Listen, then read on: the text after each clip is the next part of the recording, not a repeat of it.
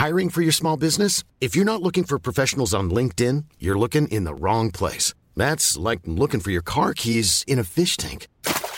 LinkedIn helps you hire professionals you can't find anywhere else, even those who aren't actively searching for a new job but might be open to the perfect role. In a given month, over 70% of LinkedIn users don't even visit other leading job sites. So start looking in the right place. With LinkedIn, you can hire professionals like a professional. Post your free job on linkedin.com slash people today.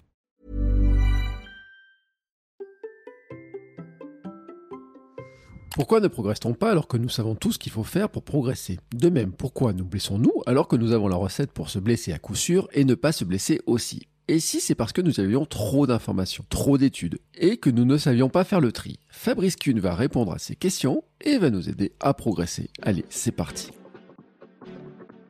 Bonjour, bonjour mes champions et mes champions, c'est Bertrand, j'espère que vous avez la forme, la patate, l'énergie, que tout va bien pour vous. Bienvenue dans Kilomètre 42, le podcast dans lequel nous parlons de course à pied, de sport, surtout de mouvement, et d'un mode de vie plus sain pour lutter contre la sédentarité, bouger, prendre confiance en nous, bien vieillir et devenir des vieillards galopants. Si vous me découvrez ou découvrez le podcast maintenant, il y a quelques années, j'étais un gros hamster obèse de plus de 105 kilos. Après un équilibrage alimentaire et la reprise du sport, j'ai perdu 27 kilos, je me suis lancé dans le défi de courir un marathon. Je vous ai raconté tout ça dans la première saison du podcast. Maintenant, mon ambition est de devenir champion du monde de mon monde et de vous aider à en faire de même en vous lançant vos propres défis. Toutes les semaines, je partage mon expérience, des conseils, des rencontres et des personnes qui nous donnent des idées pour bouger, nous aident à progresser et devenir ces champions et championnes du monde de notre monde. Et si vous souhaitez retrouver tous les épisodes de tous mes podcasts ainsi que des conseils complémentaires ou mes programmes et coaching, rendez-vous sur mon site bertrandsoulier.com. Le lien est dans la description de l'épisode. Et ce n'est pas la première fois que je reçois le docteur Fabrice Kuhn sur mes podcasts, que ce soit ici sur Kilomètre 42 ou sur Sport et Nutrition. Il était finisher des championnats du monde d'Ironman à Hawaï, médecin de l'équipe de France d'haltérophilie pendant plusieurs années et aussi auteur de plusieurs livres que je vous recommande. Ensemble, nous avions parlé d'entraînement paléo, de nutrition low carb, de ses recettes de cuisine, et il m'avait alors parlé d'un projet de livre qui lui tenait particulièrement à cœur. Eh bien, le livre sort dans quelques jours à une date parfaite pour y glisser sous les sapins de Noël. Cette fois-ci, il veut nous aider à optimiser notre entraînement et améliorer notre récupération. Il a compilé pendant des années des études scientifiques avec les dernières découvertes en sciences de l'endurance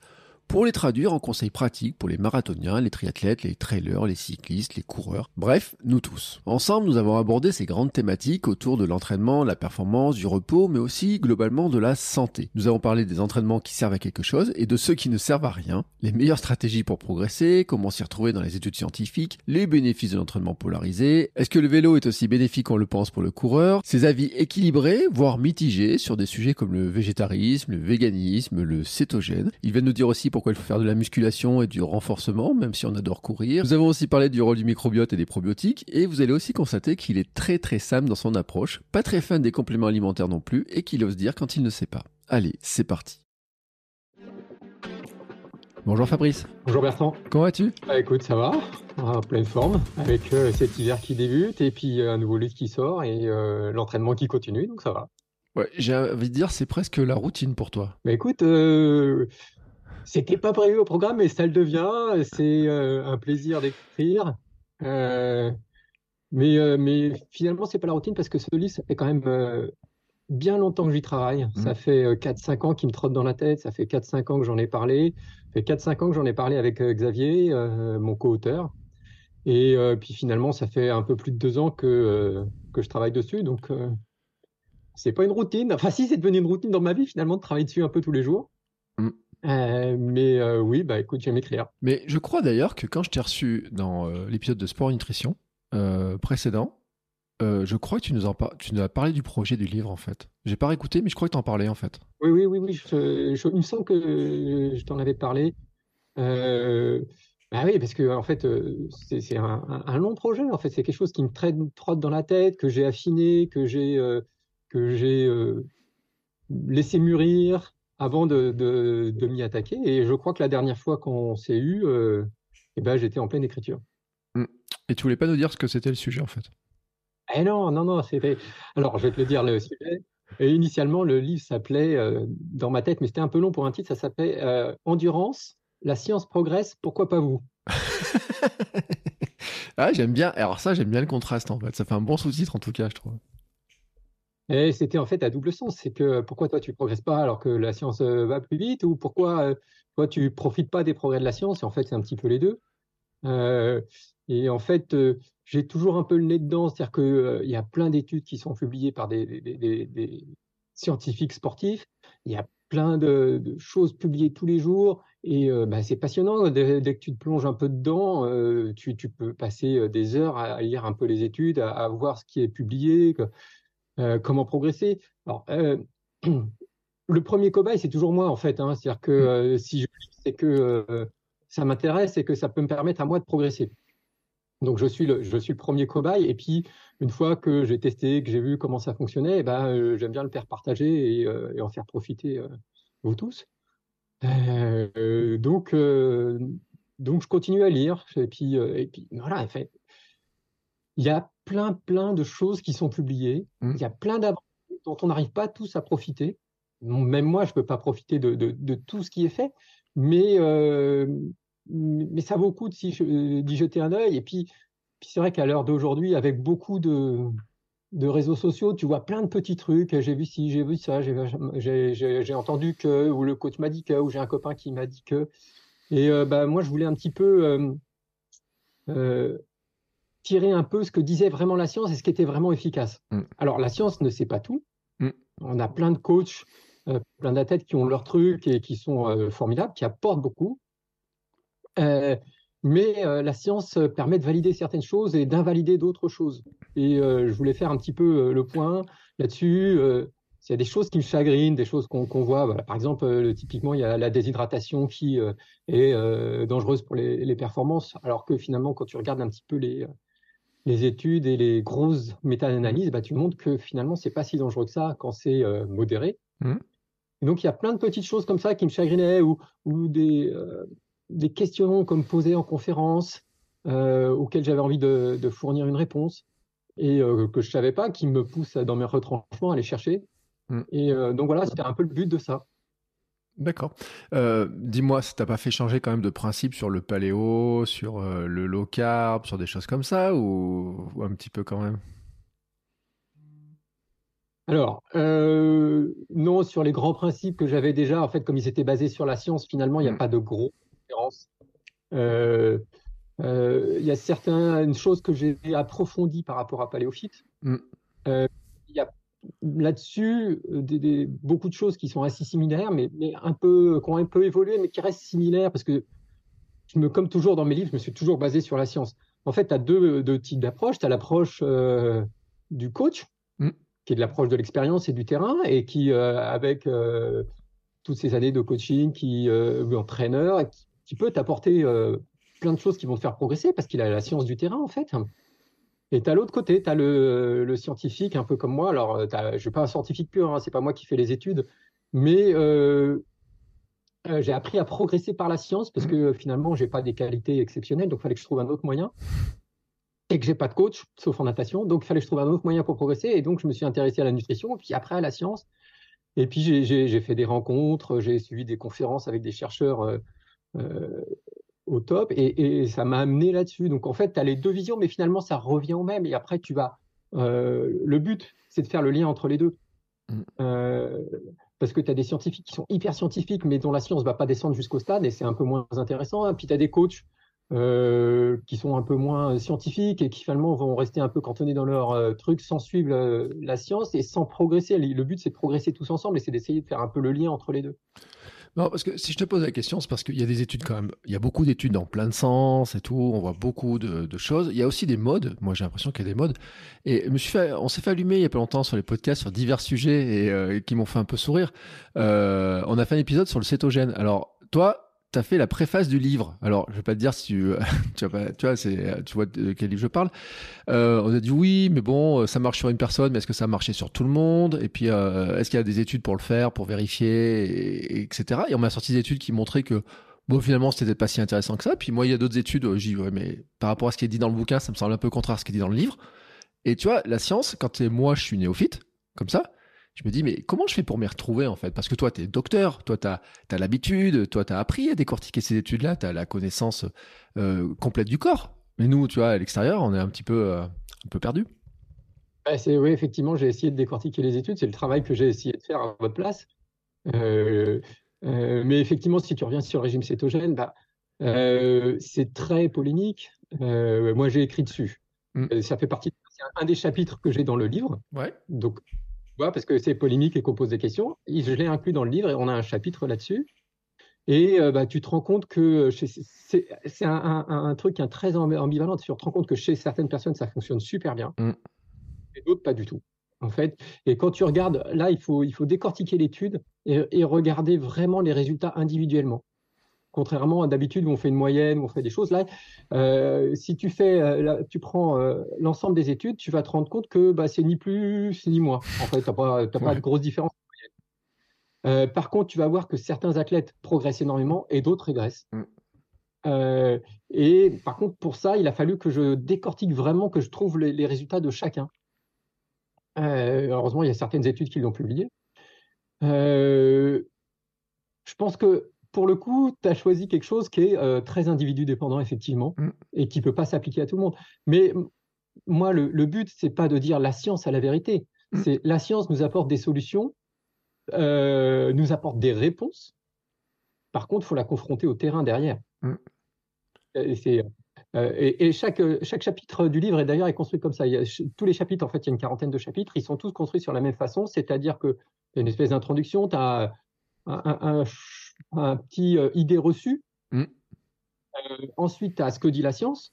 Et derrière, tu as comment le mettre en pratique, toi, sur le terrain. Parce que c'est ça qui m'intéresse c'est pas euh, de savoir que la science a fait ça, c'est comment moi je peux utiliser la science pour progresser. Ouais. Et, tu vois, là où je trouve que c'est super intéressant cette démarche-là, et, euh, c'est bien. Alors, je le dis, le livre est pas sorti. Donc, euh, moi, toi, toi, tu l'as écrit. Moi, je sais pas ce qu'il y a dedans. Je l'ai pas sous les yeux, etc. Au moment où l'épisode va sortir, on pourra tous le mettre sur notre liste de Noël, hein, parce qu'il va sortir le 12 décembre. mais en fait, j'ai vu plein de débats et je me suis fait allumer aussi il y a pas très longtemps. Et puis, je parlais du du low carb, du cétogène, etc. Parce que dans l'autre sens, on voit plein d'études en ce moment sur un peu la course aux glucides. Tu sais, est-ce qu'il faut prendre 90 euh, par euh, euh, par heure, 120, qu'est-ce que ça, sur l'endurance, comment on gère ça et autres.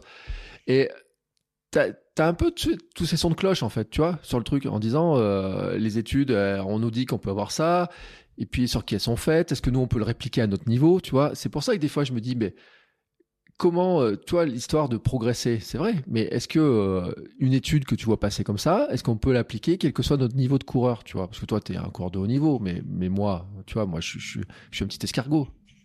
au niveau, euh, es bien gentil.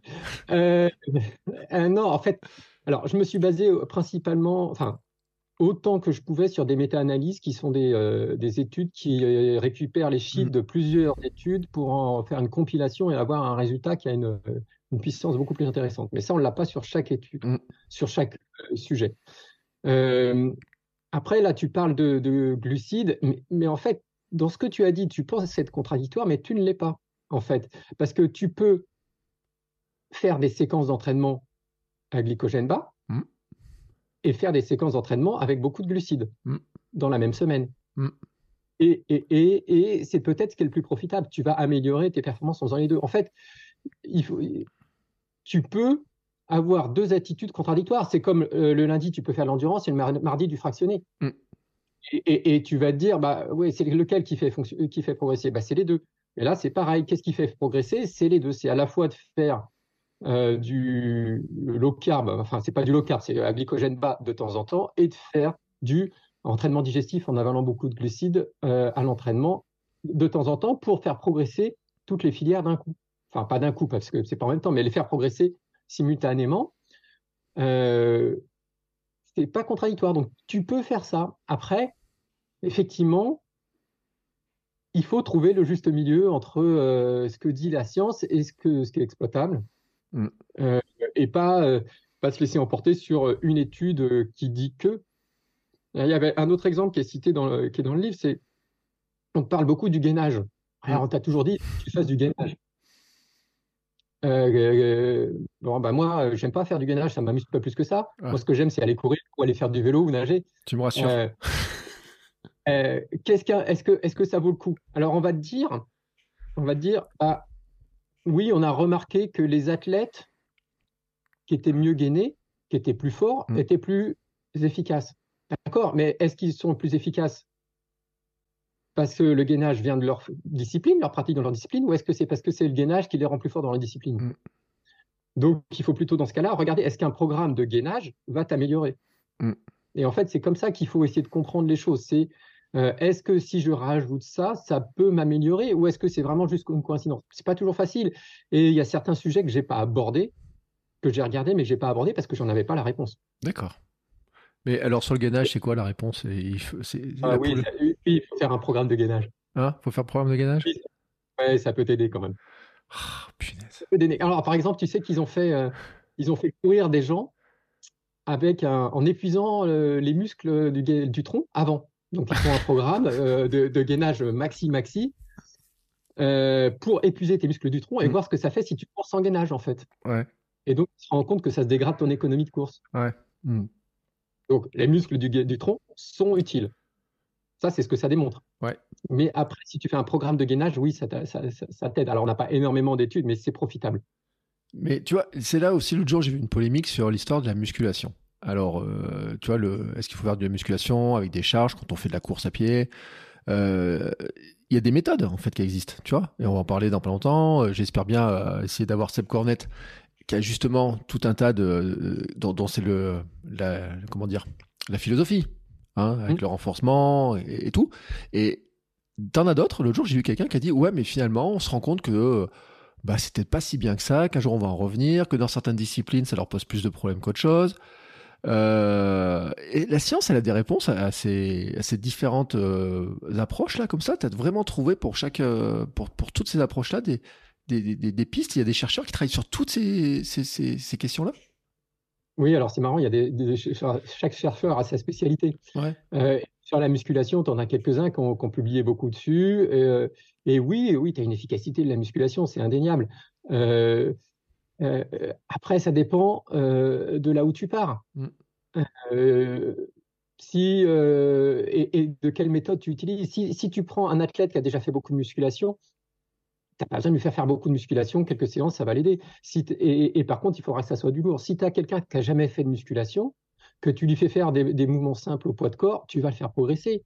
Après, tu as une différence entre la course à pied, le vélo, euh, où c'est pas les mêmes jeux, muscles qui entrent en compte. Il faut qu'on te programme, il soit ciblé à la fois dans le geste, dans l'amplitude, Mm. euh, et, et- et que tu évites de te blesser. Mais oui, c'est profitable. Il y a, il y a suffisamment d'études pour se rendre compte que c'est profitable. Bon, ça veut dire qu'il faut faire du gainage, de la musculation.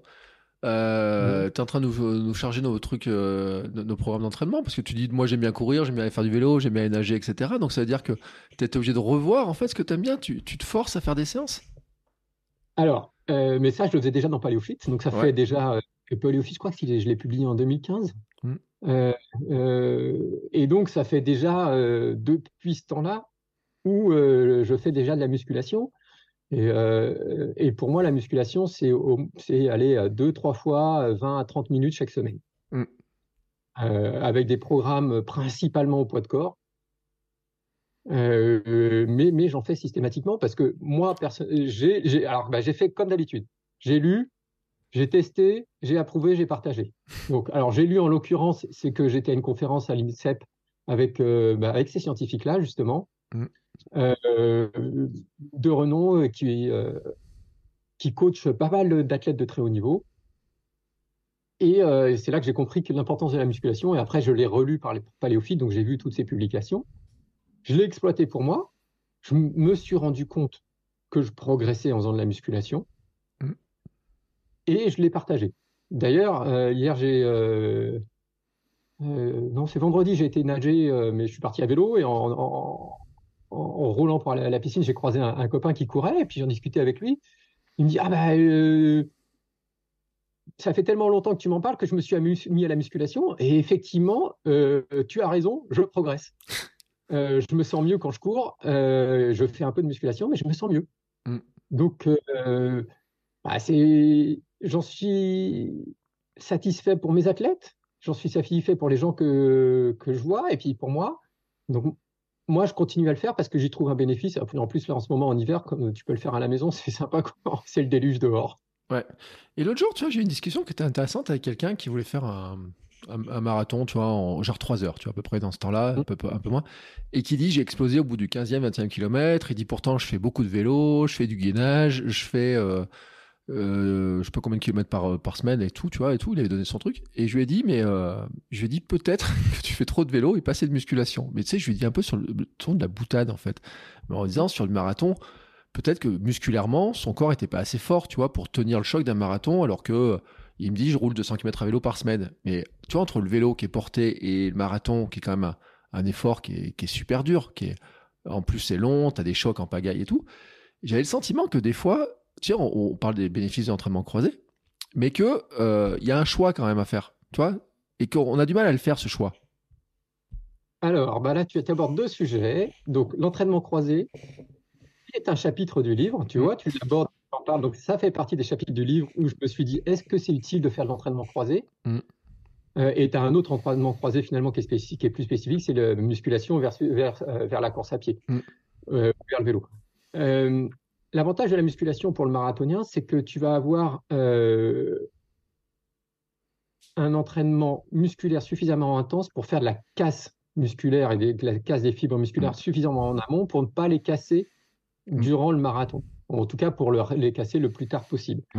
Et ça, euh, il y a une étude qui montre que c'est euh, profitable contre les crampes. Donc déjà, tu peux améliorer euh, ta performance en limitant les crampes, en fait, puisque les crampes, finalement, c'est pas à cause du d'un manque de sodium, de manque de potassium ou tout ça, c'est une fatigue neuromusculaire. Il y a une étude qui a, qui a, été publiée qui avait plus de crampes chez ceux qui avaient des plus de dommages musculaires à l'arrivée d'un marathon. D'accord.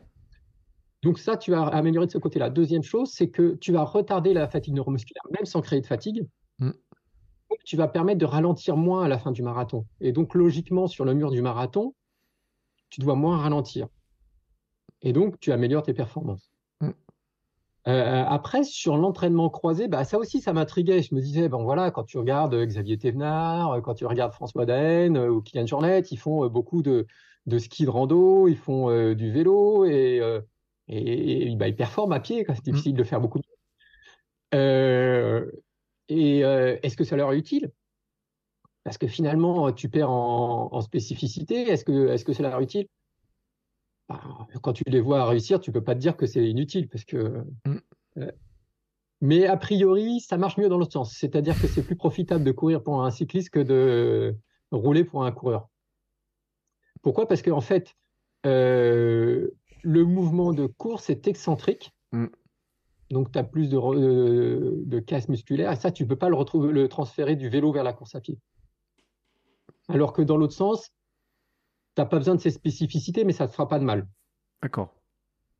Euh, et pourtant, ce qu'on voit le plus, c'est euh, un sport doux vers un sport de course à pied. Ouais. Et on voit plus rarement un, cycliste aller courir. Mm. Alors peut-être que c'est que c'est un peu moins sur les réseaux, que c'est un peu moins informé, euh, difficile de le dire. Mais en tout cas, ce qu'on voit, enfin ce que moi je vois sur les réseaux, c'est plutôt dans ce sens-là. Et tu vois, moi, par contre, je me suis mis au vélo cette année et euh, j'ai quand même l'impression d'avoir eu, d'avoir sacrément progressé en course depuis que je fais du vélo. Mais parce que tu as quand même des bénéfices. C'est pas le plus profitable, de... enfin, c'est pas le sens le plus profitable, mais tu as quand même des bénéfices parce que tu as un travail cardio-respiratoire, tu as euh, une activité permanente, euh, tu crées moins de fatigue. Mmh. Euh, tu peux aller rouler trois heures alors que courir trois heures, c'est plus, c'est plus fatigant. Donc, tu, tu, as des, tu as des bénéfices croisés euh, dont tu vas profiter. Mmh. peu importe, dans un sens dans l'autre, c'est profitable. Mais c'est plus profitable dans le sens course à pied vers le vélo. D'accord. après, il y a un autre bénéfice, c'est qu'il y a moins de risque de blessure parce que tu varies plus. Bon, les champions, de, les champions de, l'entraînement croisé, c'est les triathlètes. Hein. Bah oui, ça. Mais c'est champion de l'épuisement aussi, hein. enfin, enfin, je sais pas, franchement. Aussi. Oui, mais enfin, je pense qu'il y a beaucoup de trailers qui commencent à atteindre leur niveau d'entraînement, leur volume d'entraînement aussi. Ouais, et ça, tu vois, c'est un, sujet qui est intéressant que je voulais aborder parce que finalement, est-ce que dans l'histoire de, tu disais progresser finalement, parce que c'est intéressant, tu vois, il y a la performance, la progression, tous ces éléments-là. Est-ce que le volume d'entraînement, parce que on a, on voit ces courbes en U là, où euh, tu t'entraînes, ça, tu progresses, mais tu t'entraînes trop, mmh tac, tu as au bout d'un moment aussi des, effets euh, néfastes qui vont même la blessure mhm. sur entraînement. On a parlé beaucoup du REDS euh, dans Sport Nutrition. Euh, est-ce qu'il y a des études qui quantifient un petit peu, tu vois, de dire quand est-ce qu'on fait trop d'entraînement, tu vois, parce qu'on parle du stress mécanique aussi sur le corps, on, parle, on a plein de notions comme ça qui circulent. Mais est-ce qu'on arrive à le quantifier? Est-ce que des études l'ont quantifié, tu vois pour le commun des mortels, j'ai envie de dire, pas pour le, pas pour Kian Jornet, quoi, parce que Kian Jornet, le, gars, il est juste. Euh, enfin, il se lève un matin, il va faire, le, il va faire le, Mont Blanc en ayant mangé une tartine de Nutella, quoi. Enfin, je veux dire, c'est oui, journée, quoi. oui, enfin, c'est d'autres personnes que nous. Voilà. tu, tu as quelques études, mais c'est très complexe mm. parce que tu as tellement de variables qui entrent en jeu. par exemple, alors on a un chapitre sur le risque de blessure. Euh, mais, tu as tellement de, variables qui entrent en jeu. Tu as ta charge d'entraînement, mais mmh. déjà ta charge d'entraînement, c'est le dénivelé positif, c'est l'intensité d'effort, c'est euh, l'intensité musculaire, euh, c'est les accélérations. Et ça, c'est compliqué de quantifier déjà. Mmh.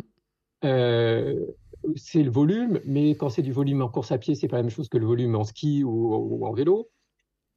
Tu as ça. Tu as le stress à ça, tu vas accumuler ton stress si tu as une activité physique professionnelle, enfin professionnelle un peu physique. Mm. Tu vas accumuler ton stress psychologique de ton activité professionnelle ou de ta vie familiale. Tu vas accumuler ton sommeil aussi, parce que finalement, euh, si tu dors pas assez, c'est comme si tu augmentais ta charge d'entraînement, en mm. fait. Euh, sauf que tu progresses pas, tu régresses. Mais, mais sur le risque de blessure, c'est une augmentation de la charge d'entraînement. Euh, et tu as tout ça qui est difficile à cumuler parce que euh, prendre en compte la variable sommeil, la variable stress professionnel dans les études sur des gens comme toi, comme moi qui travaillons, mmh. bah, c'est compliqué. C'est compliqué. Euh, donc on a, on a des idées, on sait qu'il faut y aller progressivement, on a des idées, mais on n'a on pas la réponse absolue. Euh, mais, mais, mais on a des pistes. et voilà, enfin, c'est il y, a quelques variables qu'il faut vraiment prendre en compte énormément, c'est le sommeil. Ça, c'est quelque chose qui est, malheureusement délaissé et qu'il faut qu'on mmh. axe là-dessus. Et, on parlait des triathlètes tout à l'heure, mais euh, euh, j'en fais partie. Euh, mais tu as les triathlètes qui se lèvent de bonne heure pour aller nager, tu as les athlètes qui se lèvent le matin de bonne heure pour aller faire un footing, mais peut-être que ce footing, même s'il est tranquille, mais qui se fait se lever à 5 heures du matin, mais c'est peut-être en trop finalement, et c'est un risque de blessure alors que la charge d'entraînement n'est pas énorme. Mmh. Tu, tu, vois, tu as toutes ces, toutes ces variables qui sont compliquées à prendre en compte euh, et qui fait qu'on n'a pas de modèle euh, précis. Mm. Euh, il faut rester à l'écoute de son corps. c'est facile à dire, hein, mais ça nous arrive à tous de, blesser, de nous blesser. Non, on n'a pas de réponse absolue là-dessus. On, sait qu'on a des erreurs qu'on peut faire facilement. Par mm. contre, on sait comment se blesser à tout prix. Comment éviter la blessure, c'est plus difficile, plus difficile. Comment se blesser à tout prix, c'est plus facile. C'est quoi la recette pour se blesser à tout prix? Vas-y, je vais voir si j'ai suivi cette recette-là, moi. Mets du volume, ne dors pas, euh, euh, ne mange pas bien, ne mange pas assez, mm. euh, essaye de perdre du poids en même temps. et ben voilà, tu as une bonne. Et puis va faire, va faire un marathon si tu fais pas que, fais que des 10 km. ou essaye de choper tous les segments Strava du coin. Ou essaye de faire la même séance que Kylian Jornet, justement. Oh. voilà. non, mais 3h30, 30, non, on fera pas ça, on va pas essayer ce truc-là, mais, mais non, et tu as raison. Et tu sais, moi, ma philosophie, c'est ça, sommeil, alimentation, mouvement. Bon, j'ajoute le mental aussi. Je sais pas si tu en parles de la dimension mentale, euh, les études, s'ils ont réussi à, à, pointer cette dimension mentale sur la préparation mentale, sur le, le, même par rapport à, tu vois, on parle de la blessure, mais le traitement de la blessure, le mental que tu as autour de la blessure, comment tu la gères et tout. Euh, il y a une dimension qui est intéressante, mais est-ce que les études scientifiques arrivent à aller dans ce domaine-là? C'est compliqué. Hein euh, alors, euh, tu as des études un peu plus sur la fatigue, mmh. Avec le, modèle de, de, Millet, celui de Marcora, celui de Nox, les, trois, les trois modèles de la fatigue qui finalement sont assez proches. Finalement, quand on analyse un petit peu les choses, c'est assez, assez similaire. Euh, mais des études là-dessus précisément euh, sur l'impact du mental, c'est compliqué. Euh, et, et puis c'est pas le domaine que je maîtrise le mieux, donc je suis mm. pas. Je vais pas m'engager sur des choses où j'ai plus de mal à, maîtriser parce que il y en a qui le font mieux que moi, que que j'essaye d'éviter de dire trop de bêtises. Donc là-dessus, je m'engage pas trop en fait parce que j'ai pas la réponse. Mm. Euh, tu disais, bon, l'histoire, c'est comment est-ce que finalement on peut progresser avec tous ces éléments qu'on a? Parce que c'est vrai que j'ai l'impression, et alors j'ai lu ça, j'ai euh, j'ai mis ça de côté, le, je sais plus dans quel livre j'ai lu ça, que les connaissances qu'on a quand même, dans les dix dernières années, on va dire 10-12 dernières années, c'est Internet en plus nous donne euh, finalement, grosso modo, on a beaucoup d'études qui ont été publiées récemment. Hein, euh, quand mm. je dis récemment, c'est la dernière décennie. On va dire ce, même pas ce bout de siècle, hein, enfin, ces éléments-là. On disait, on a quand même beaucoup d'études qui sont très très récentes. On a beaucoup beaucoup de choses et d'éléments. C'est-à-dire que la, masse de savoir, elle se démultiplie de manière incroyable. C'est-à-dire que c'est juste gigantesque. C'est-à-dire que toi, je sais pas sur quoi tu es allé chercher tes études, comment tu as, creusé, mais il y a sur certaines recherches, sur certains mots, enfin, il y a des centaines de, documents, de recherches, de personnes qui, ont, qui creusent le sujet et tout. Euh, le, ce savoir-là, finalement, comment toi tu as fait Comment tu fais pour arriver à, trier ça, en fait? C'est-à-dire que tu as, mis en place une méthode? Alors, euh, bon, déjà, ça fait, euh, c'est un travail que je fais depuis, depuis très longtemps, hein, mmh. depuis que j'ai publié mon, premier livre. Je suis toujours à l'affût de ce qui se passe donc, je, m'informe bah, sur les, principalement sur le moteur de recherche PubMed, euh, où il y a beaucoup de choses qui sont publiées. Euh, bah, et quand je vois un truc sur un réseau, bah, je vais euh, chercher un peu la source pour voir ce qu'il en est réellement. Donc, je cherche l'étude et puis je vais la regarder sur, sur PubMed pour savoir un peu ce qu'il en est. mais effectivement, il y a beaucoup de choses qui sont publiées. il y a des études que j'ai loupées, c'est clair. Euh, j'essaye de m'informer avec le plus possible avec les méta-analyses parce que euh, au moins j'ai quelque chose qui, est, euh, qui, regroupe un petit peu tout. mais c'est pas quelque chose qui se fait du jour au lendemain. C'est pour ça qu'il m'a fallu deux ans pour l'écrire. C'est pour ça que c'est deux ans d'écriture, mais c'est dix ans de lecture avant, finalement. Mm. où du coup il y avait déjà des chapitres sur lesquels je m'étais intéressé. Par exemple sur le bah, il y a un chapitre sur l'entraînement à glycogène bas. Comme j'avais déjà publié dessus, c'était plus rapide, mais j'ai quand même regardé mm. ce qui avait été publié récemment. Euh, sur le régime cétogène, il y a un chapitre aussi, mais je l'avais, je l'avais déjà travaillé dessus, j'avais déjà publié dessus, donc je me suis informé. Sur la musculation, bah, j'avais déjà publié euh, sur Paléophyte, mais j'ai regardé ce qui avait été publié depuis. Alors effectivement, bah, dans deux ans, euh, il y aura de nouvelles études qui auront été publiées. Est-ce que ça me fera changer mon opinion? Probablement sur certains trucs, peut-être pas, mais peut-être que ça fait confirmer. Mais sur les sujets où j'étais vraiment un peu trop juste, j'ai pas, je, me suis abstenu. Mm. Euh, je voulais pas m'engager sur quelque chose de trop. Euh, on appelle ça le cherry picking, c'est on prend une étude et puis on on fait qu'avec celle-là et on oublie les autres. Mais euh, alors c'est pas facile hein, parce que euh, bah, j'ai mes opinions aussi. Hein, donc euh,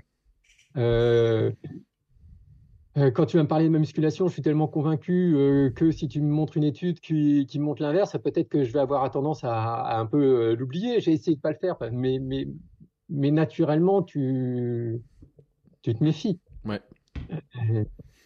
on va voir comment ça évolue. De toute façon, oui, il, publie énormément, ça évolue énormément. On apprend plein de choses. Et puis, euh, des fois, tu vois qu'il y a beaucoup d'études qui sont publiées, mais qui vont toujours dans le même sens, en fait, finalement. Euh, qui sont toujours, euh, qui, qui permettent toujours d'avancer dans le même sens. Mm. Alors, on va pas te dire qu'il bah, y a des choses qui sont évidentes. On va te dire qu'il faut que tu continues à courir pour si tu veux progresser en course à pied. Wow. le fractionné, il faut continuer à en faire. Mm. voilà, il y a des, choses, mais par exemple, sur le fractionné, quelles, sont les séances les plus intéressantes? Ah, bonne question. C'est quoi alors? c'est dans le livre. euh, Là-dessus, bah, c'est pareil, moi ça m'intriguait euh, parce que euh, tu as le fameux 30-30. Euh, mm. voilà, puis, et puis tu en as qui font que des 30-30 et tu en as qui font un peu autre chose et puis tu en as qui font des choses qui sont pas construites. Mm. Bah, moi j'ai essayé de m'intéresser en me disant, mais finalement, quel est, le, quel est le plus profitable? En, en gros, il faut faire du fractionné long. Il ah. faut faire des belles séances, enfin, il faut faire du long. Euh, parce que c'est ce qui permet de, monter assez haut la fréquence cardiaque. Euh, mais tu n'as pas beaucoup d'études qui ont été publiées qui montrent l'efficacité d'un tel type de séance. Tu en as quelques-unes. Et euh, bah, il y a quelques séances que les séances que les Norvégiens nous ont publiées qui sont assez sympas mmh. et que j'ai utilisées moi et que j'utilise moi, mais que, que, j'aime bien, qui sont assez efficaces. il, y en a, y a une à une, par exemple, je peux te dire si tu veux, c'est 5 fois 5 minutes. Mmh en faisant 1 minute 30 à VMA ou à PMA, 3 minutes 30 à 85-86%. Mm. Avec 3 euh, minutes de récup et euh, c'est 2 minutes euh, et 1 minute active tous. Et cette séance, bah, elle est assez compliquée à réaliser. Hein. Si, bah, ça, si, si, tu n'as pas l'habitude de faire du fractionné et que tu fais cette séance de fractionné, tu es sûr de te blesser. On en parlait tout à l'heure parce que c'est assez dur. Euh, et puis, tu vas pas te blesser tout de suite, mais euh, quelques jours après, une Mm. semaine ou deux après, tu sais qu'il y a un petit retard. Euh, et cette séance est assez efficace. Moi, je l'ai utilisée. et j'ai comm- pas- quand je l'ai vu et que j'ai commencé à l'utiliser, c'était, je préparais un Alpha Ironman. Et bon, je me suis retrouvé quatrième de ma catégorie après sur ce- cette compétition-là. Donc, j'ai j'ai l'impression qu'elle a fonctionné pour moi. C'est Mm. pas une étude scientifique, c'est ce que moi je constate pour moi, mais c'est pas une étude scientifique. Par contre, je l'ai utilisée. Alors, le- le- pourquoi les, euh, ils ont, ce qui est marrant, c'est l'histoire un peu de cette, euh, cette euh, publication, enfin de cette séance. Pourquoi ils ont publié ça? Ils se sont dit, alors en fait, il y a, il y a deux effets. Première chose, c'est que pendant une minute, quand tu vas à VMA, il te faut en gros une minute 20 Mm. pour atteindre ta consommation maximale d'oxygène. Donc, ils ont mis une minute 30, comme ça, tu es quasiment à ta consommation, ma- consommation maximale d'oxygène. Mais tenir plus, c'est difficile, c'est Ouais. très difficile. Donc, tu baisses un peu l'intensité. Moralement, mentalement, c'est plus facile. Mm. Donc, tu vas pouvoir durer. Par contre, la charge physique, musculaire diminue un peu, mais ta fréquence cardiaque reste très élevée. Mm. Donc, ça te permet de passer un long temps à très haute intensité, à la fois physiquement et, avec une charge mentale pas trop élevée. Euh, et en même temps, c'est un autre effet, c'est qu'en en compétition, ça peut être un moment, ça a été testé chez, chez les skieurs de fond, c'est un moment où tu vas, tu es dans un peloton, tu accélères du moment 1 minute 20, 1 minute 30 pour lâcher ton peloton, donc ça va être réalisable à pied ou à vélo, hein, peu Ouais. importe, et tu reprends ton intensité d'effort en dessous. Ouais. Et donc, c'est comme ça qu'ils ont euh, développé le- leur séance. Et euh, bah, tu vois, quand tu lis cette étude, moi, moi je trouve ça passionnant. Euh, et à exploiter derrière, bah, tu te rends compte que c'est efficace. Et, et- et c'est tout ce processus, moi aussi, qui me plaît. C'est pour ça que j'aime bien lire ces études. C'est que tu as des gens qui ont vraiment réfléchi à comment ils ont construit leur séance derrière et qui l'ont testé. Ouais. Euh, qui l'ont testé en laboratoire pour savoir ce que ça donnait réellement. Et donc, tu vois, là, c'est vraiment euh, de la, du laboratoire jusqu'au stade, en fait. Mais euh, d'ailleurs, tu parles des Norvégiens, mais bon, les Norvégiens, ils sont forts quand même hein, dans, dans toutes ces études-là. Ils en sortent en, pa- en pagaille et tout. Ils ont des athlètes de- d'un niveau incroyable. Même si, bon, euh, il y a certaines familles, ça a l'air un peu dur les relations entre les parents, les enfants et tout quand même. je ne sais pas si les études scientifiques ont montré quand même qu'il y avait un truc qui était, qui était pas, très, simple dans, l'histoire. Mais ce qui montre aussi que c'est dur quand même. hein. Ce sont des sports durs, il y a beaucoup d'heures d'entraînement, il y a, il y a beaucoup de choses et tout. Puis ils sont euh, finalement les, les résultats sur ces quelques courses.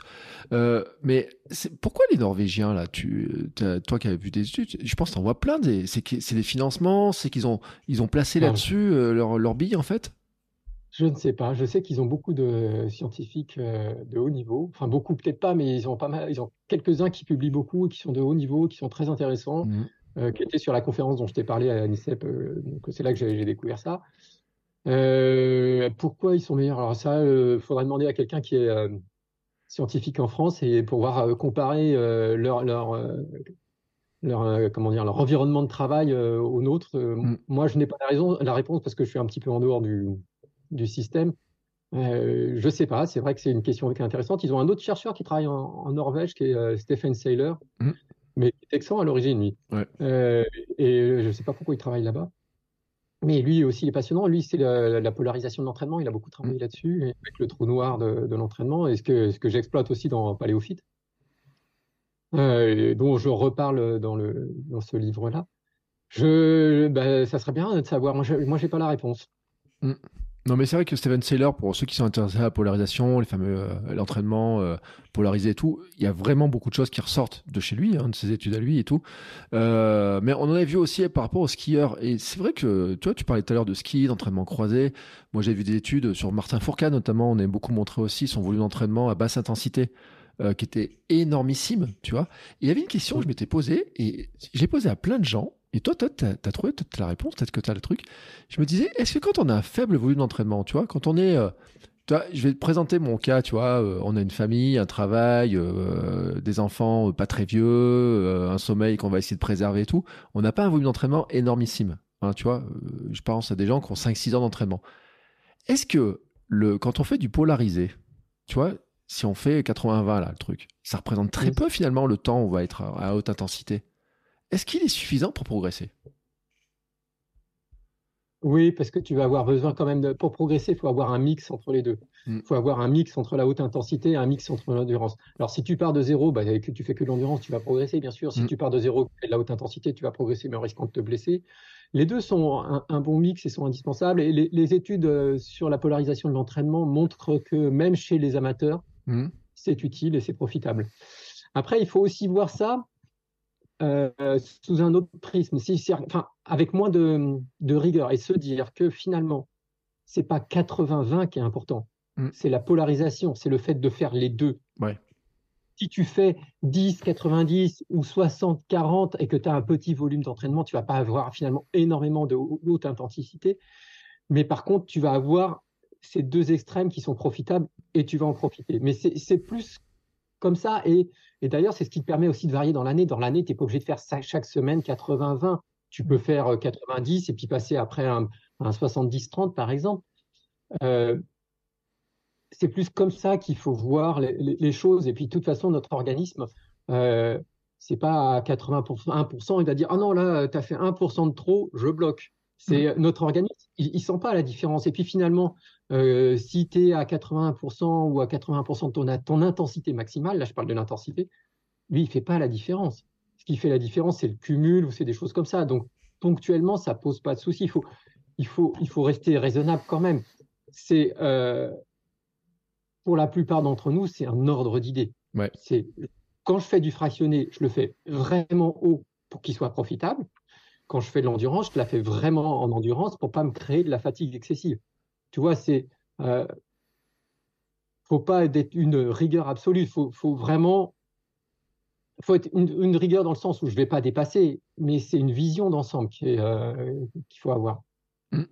Mais je trouve que c'est intéressant parce que c'est vrai que c'est une question que je me posais. Je me dis, quand tu as un petit volume d'entraînement, si finalement tu respectes vraiment la norme, là, les 80-20, tu te retrouves finalement avec pas beaucoup de temps, tu vois, à haute intensité.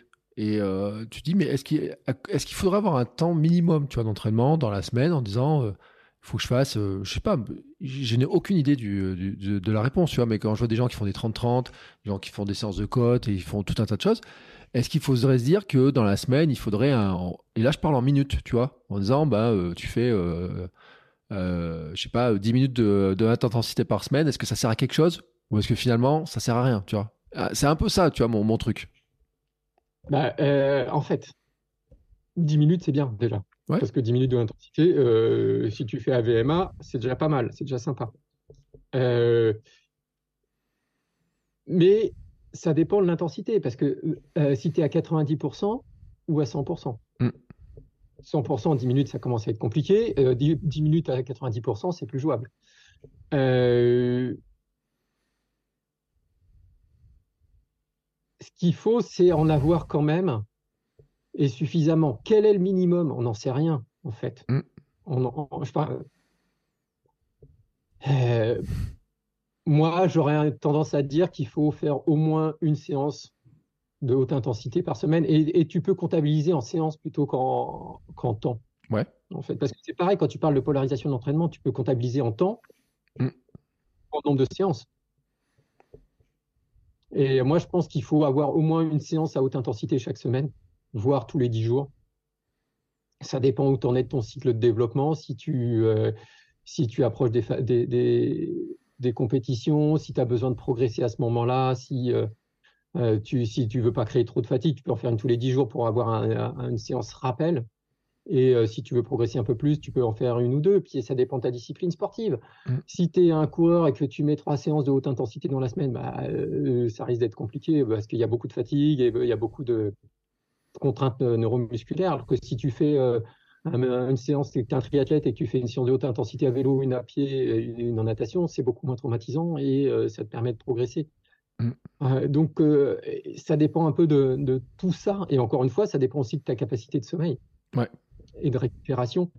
Euh, donc, moi, je pense qu'une fois par semaine, c'est un minimum. Euh, on va dire qu'en général, ce qu'on lui dit, c'est 10 minutes à très haute intensité, donc à l'équivalent de la PMA ou de la VMA en minimum. Euh, J'ai tendance à m'orienter maintenant un peu plus sur du fractionné, comme je te l'ai dit, un peu plus long, mm. un peu moins intense que ce que je, que je faisais avant en restant euh, dans la, la zone au-dessus de 90%, ouais. euh, qui est la plus profitable. Euh, ce qui est important aussi, c'est surtout c'est de varier. Euh, parce que si tu fais toujours ta même séance de, euh, allez, pour faire 10 minutes, bah, il te faudra 20, 30, 30. Mm. Ah, tu t'amuses pas, c'est pénible, tu as plus de risques de blessure parce que c'est la monotonie de l'entraînement. Alors que si tu arrives à varier un peu les séances, à te faire un petit peu autre chose, bah, peut-être que tu auras un peu plus de volume pour progresser, un peu plus de, un peu moins de monotonie, un peu plus agréable, un peu moins de risque de blessure. Donc c'est aussi important la variété. Mm. T'as quoi dans la polarisation? Là, on a parlé de la haute intensité, et il y a un truc quand même qui fait beaucoup débat, discuter beaucoup, c'est la basse intensité, euh, qui est difficile à définir parce que euh, finalement, il y a plein de gens qui disent ouais, moi j'ai fait un truc euh, tranquille, les mains dans les poches, euh, et j'ai fait 10 km en 50 minutes, et je l'ai vu sur Instagram hier, hein, véridique. donc c'est un coureur qui a un bon niveau, tu vois, et tout, mais quand il met ça, et puis je suis allé sur Instagram, et alors vraiment, je te, je retournerai voir parce que j'ai, enfin pas sur sur Strava, je suis allé, et j'ai vu Hassan Chadi bon, Hassan Chadi, qui quand même court euh, le marathon à des vitesses supersoniques, il a une séance de 10 km à 7 minutes 23 du kilomètre. Il en a une autre à 6 minutes 21 du kilomètre pendant 18 km. Et quand je regarde ça, je vois plein de coureurs amateurs qui disent Moi, j'ai fait des séances pépères et les mains dans les poches, qui sont beaucoup plus rapides, qui l'auraient doublé, mais tranquillement sur leur séance dite lente. Alors, le truc, tu vois, qui m'interroge, c'est comment est-ce qu'on tranche cette question-là de c'est quoi vraiment la basse intensité et comment, à quel niveau elle est vraiment profitable. Comment on arrive à, progresser avec ça? Parce qu'il y a quand même un espèce, peut-être qu'il y a des gens qui disent, bah, courir lentement, finalement, ça ne veut pas progresser. Moi, je veux courir plus vite. Et tu vois, on voit quand même dans, des athlètes de très haut niveau comme ça, moi quand je vois ça, parce qu'il fait des séances à 3,43 aussi au kilomètre, hein, pendant 27 bornes, hein. donc il est capable d'aller beaucoup plus vite. Mais c'est hallucinant quand même, tu vois, de, voir à quel point il est lent sur certaines séances. Alors, qu'est-ce qu'il a fait pendant ces séances où il était lent? Est-ce qu'il s'est arrêté mm. pour faire, euh, pour marcher un peu? Est-ce qu'il s'est arrêté pour discuter avec quelqu'un? Est-ce qu'il s'est mm. arrêté? Moi, je fais des séances très lentes parfois parce que je m'arrête pour faire de la musculation. Ouais. Euh, donc, dans l'absolu, sur une séance complète, c'est difficile de dire. Après, euh, ces gens-là, ils courent tellement qu'ils peuvent se permettre et qu'ils peuvent se faire des séances lentes parce mm. qu'ils auront le volume à haute intensité, ils auront quand même le volume à bonne intensité. Quelqu'un qui n'a que trois séances par semaine ou quatre, si sur deux séances, il va tellement lentement que son geste est dégradé, le problème, c'est que le, geste risque d'être dégradé aussi. Mm. Euh, si tu cours trop lentement, ça, tu vas perdre en économie de course parce que tu ne vas pas progresser à ton intensité habituelle. Mm. Euh, et donc, pour quelqu'un qui court que quatre fois par semaine, bah, courir deux fois très, très, très lentement, bien en dessous, c'est peut-être perdre en bénéfice, tu vois. Euh, euh, moi, le, ce que je garde comme base, c'est la fréquence cardiaque. Ouais. Euh, et sur, sur les footings ou les courses en endurance, je tiens à rester en dessous de 80% de ma fréquence cardiaque maximale, sachant que la polarisation d'entraînement, la zone d'endurance, selon bah, Stephen Saylor, c'est jusqu'à 85%. Et moi, je ne vais pas flirter jusqu'à 85%. Alors, sur, sauf sur certaines préparations euh, où je cherche à être un peu spécifique de mes allures de course, euh, là, je vais monter, mais sur certaines, sur certaines portions, sinon, la plupart du temps, j'essaye de rester en dessous des 80%. Mm. Donc, euh, voilà, 70, 75%, 80% maxi. Et puis, et là, tu as, as, une foulée qui n'est pas trop dégradée, tu as une intensité qui est assez tranquille. Il ne faut pas flirter avec la zone, tu vois, parce que encore une fois, l'organisme, euh, il ne change pas radicalement de 85 à 84 à 86% de mm. la fréquence cardiaque maximale. Donc ça ne sert à rien d'y aller flirter. Euh, ça ne sert à rien d'aller chercher l'intensité qui va te créer trop de fatigue. Il faut, se mettre bien en dessous. Euh, et puis il faut faire autre chose. C'est un moment où tu peux discuter avec les amis quand tu t'entraînes, parce que aussi, si on a choisi un sport d'endurance, c'est aussi pour le partage qui nous arrive à parler avec des copains d'entraînement ou, ou, de partager un moment euh, à la fin d'une compétition avec les gens avec qui tu as fait une compétition. C'est aussi un moment agréable, ça fait partie de, notre sport. Moi, je trouve que partager ce moment euh, de récupération, euh, ça fait partie de notre sport de discuter. Et donc, c'est l'occasion de le faire aussi. Donc, il faut pouvoir parler. C'est-à-dire que si on est essoufflé, on n'a pas l'occasion de le faire. moi, je dirais que cette zone-là, elle, est bah, autour de 60, 70%, 70, 80%. Quoi. Mmh. Mais pour, pour Hassan Chadi, il faudrait voir ce qu'il a fait en dehors de ça. Bon, il y a une séance, je pense qu'il fait une, il y en a une, il y a un kilométrage qui est très très lent. À un moment, il met 17 minutes pour faire un kilomètre dans une des séances. Mais il y en a une autre, il est très régulier en fait. C'est euh, surprenant, tu vois, parce que tu peux dire, il y a celle à 7,23. Bon, j'ai regardé, il y a un moment, il met 17 minutes pour faire le kilomètre. Peut-être, comme tu dis, il a peut-être fait un petit exercice au milieu, peut-être qu'il a fait une pause, il a pu croiser quelqu'un, il a peut-être pas coupé. Mais tu vois, celle où il fait, euh, il y en a une, il, il fait 6,23 euh, du kilomètre, mais il fait tout le temps 6,22, 6,22, 6,22, 6,16, et puis un petit peu, tu as une petite accélération par moment. Mais ça pendant 10, 15 km, tu vois, ce truc-là. Et sur le coup, moi, j'étais vraiment surpris, tu vois, quand j'ai vu ça. J'ai dit, alors, ce qui, qui, apparaissait moins, tu vois, un petit peu avant, il est revenu sur ce travail il n'y a pas longtemps. Euh, donc, c'est intéressant, tu vois, de voir un petit peu, pendant un an, il avait rien publié, d'un coup, il remet un petit peu ses activités. Je trouvais que c'était intéressant d'avoir ces exemples-là. Comme un jour, tu sais, j'ai fait une vidéo sur euh, Kipchoge en disant, bah, euh, Kipchoge, quand il court lentement, ça vous paraît vite, mais c'est quand même lent par rapport à sa vitesse maximale, tu vois. C'est ça aussi où ils sont extraordinaires, ces bonhommes. mais c'est vrai que le, moi, j'ai eu, je vois beaucoup de, de, de, débats là-dessus, et c'est vrai que c'est difficile de trancher parce que euh, quelle est le vrai, la vraie efficacité? Bon, tu as donné des pistes, j'imagine dans le bouquin, il y en a d'autres? Oui, oui, oui, bien sûr. Hein? Bon. Je partage mes de toute façon, je partage tout ce que je, tout ce que je sais presque. Il n'y a pas de souci. Mm. Euh, malheureusement, comme ça, mes compétiteurs, ils vont aussi vite que moi. Euh, mais non, non, oui, euh, je, donne des pistes. Je reparle de la polarisation de l'entraînement, justement. Je refais une mise au point là-dessus.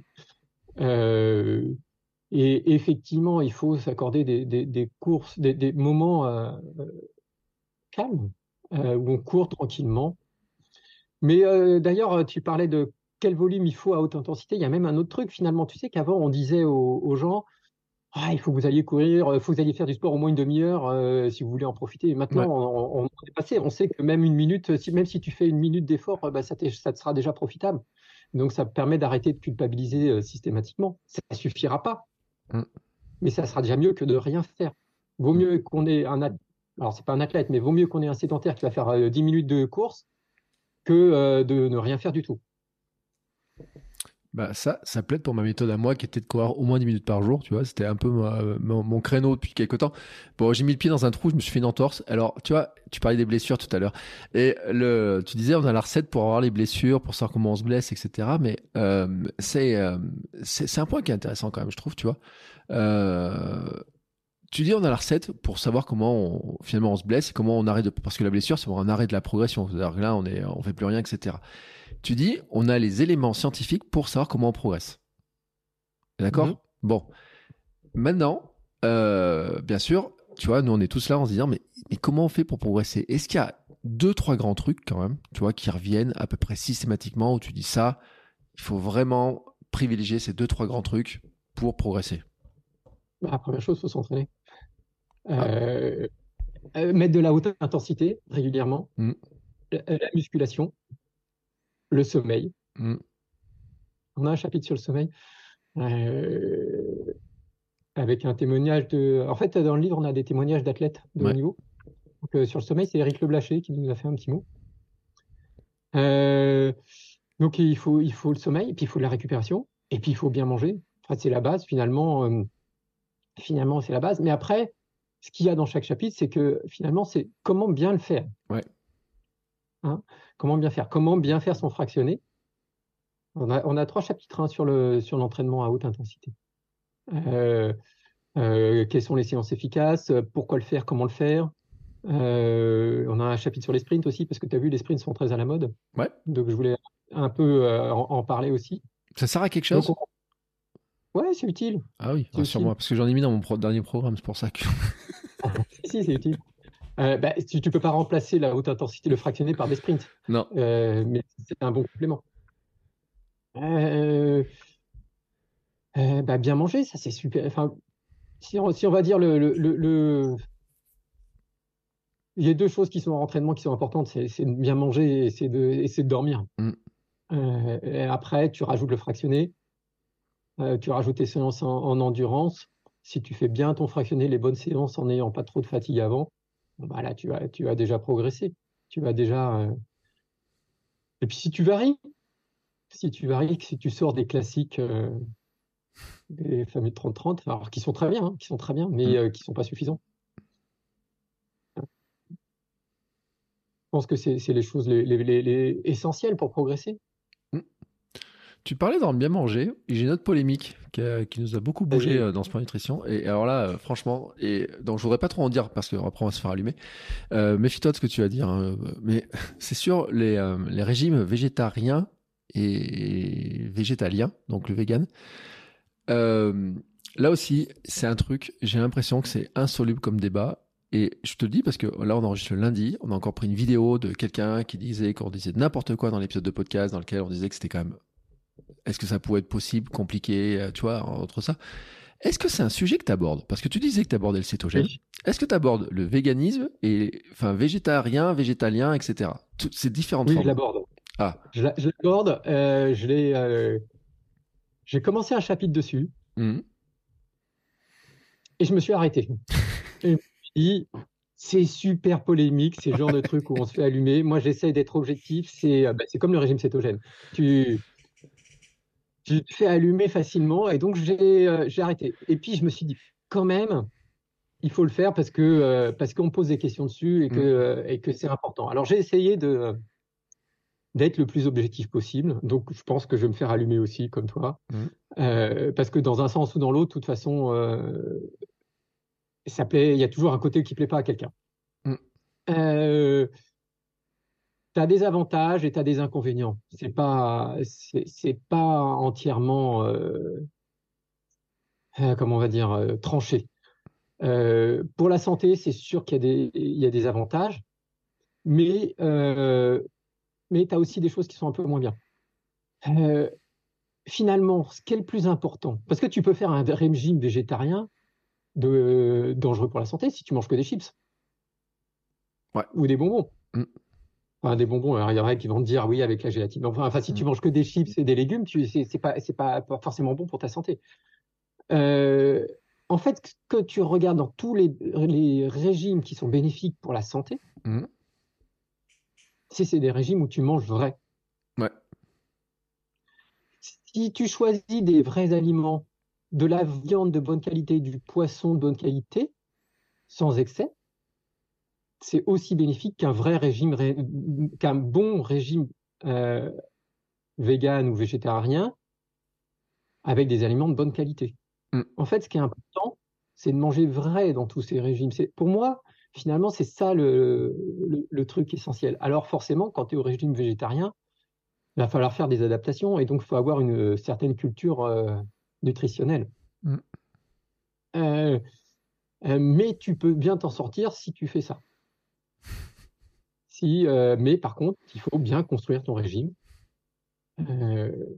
après, moi, j'ai croisé des gens qui, avec un régime méditerranéen, ah, n'importe quoi, un régime végétarien, se sentaient pas bien parce que bah, parce que euh, quand tu apportes des protéines, tu es obligé d'apporter des glucides avec, et mmh. que finalement, c'est des qui se retrouvaient à manger trop de glucides pour leur métabolisme à eux. Alors nous, l'avantage euh, quand on est sportif, c'est que finalement, les glucides, on va les dépenser. Ouais. Euh, mais euh, euh, donc, c'est pas encore tranché. pour moi, l'essentiel, c'est de manger vrai. Et et que si tu choisis de manger un peu de viande et un peu de poisson, mais de, bonne qualité, euh, élevé, euh, alors le poisson euh, sauvage ou euh, la viande élevée euh, dans des prés avec suffisamment d'espace, ou des poules élevées en plein air, bah, avec des œufs ou des œufs de poules élevées en plein air ou élevées en granulin, bah, tu en tirer un bénéfice aussi. Mm. Mais c'est sûr que si tu as un régime végétarien euh, de bonne qualité, tu peux en tirer un bénéfice. Et euh, par contre, ce qui est souvent un biais, c'est que finalement, euh, celui qui est végétarien, dans l'ensemble, il fume un peu moins. Alors chez nous, les sportifs, on peut espérer qu'il n'y en a pas trop qui fument, mais tu tu as, quand même des biais où, à partir du moment où tu fais un régime végétarien de façon éthique, mm.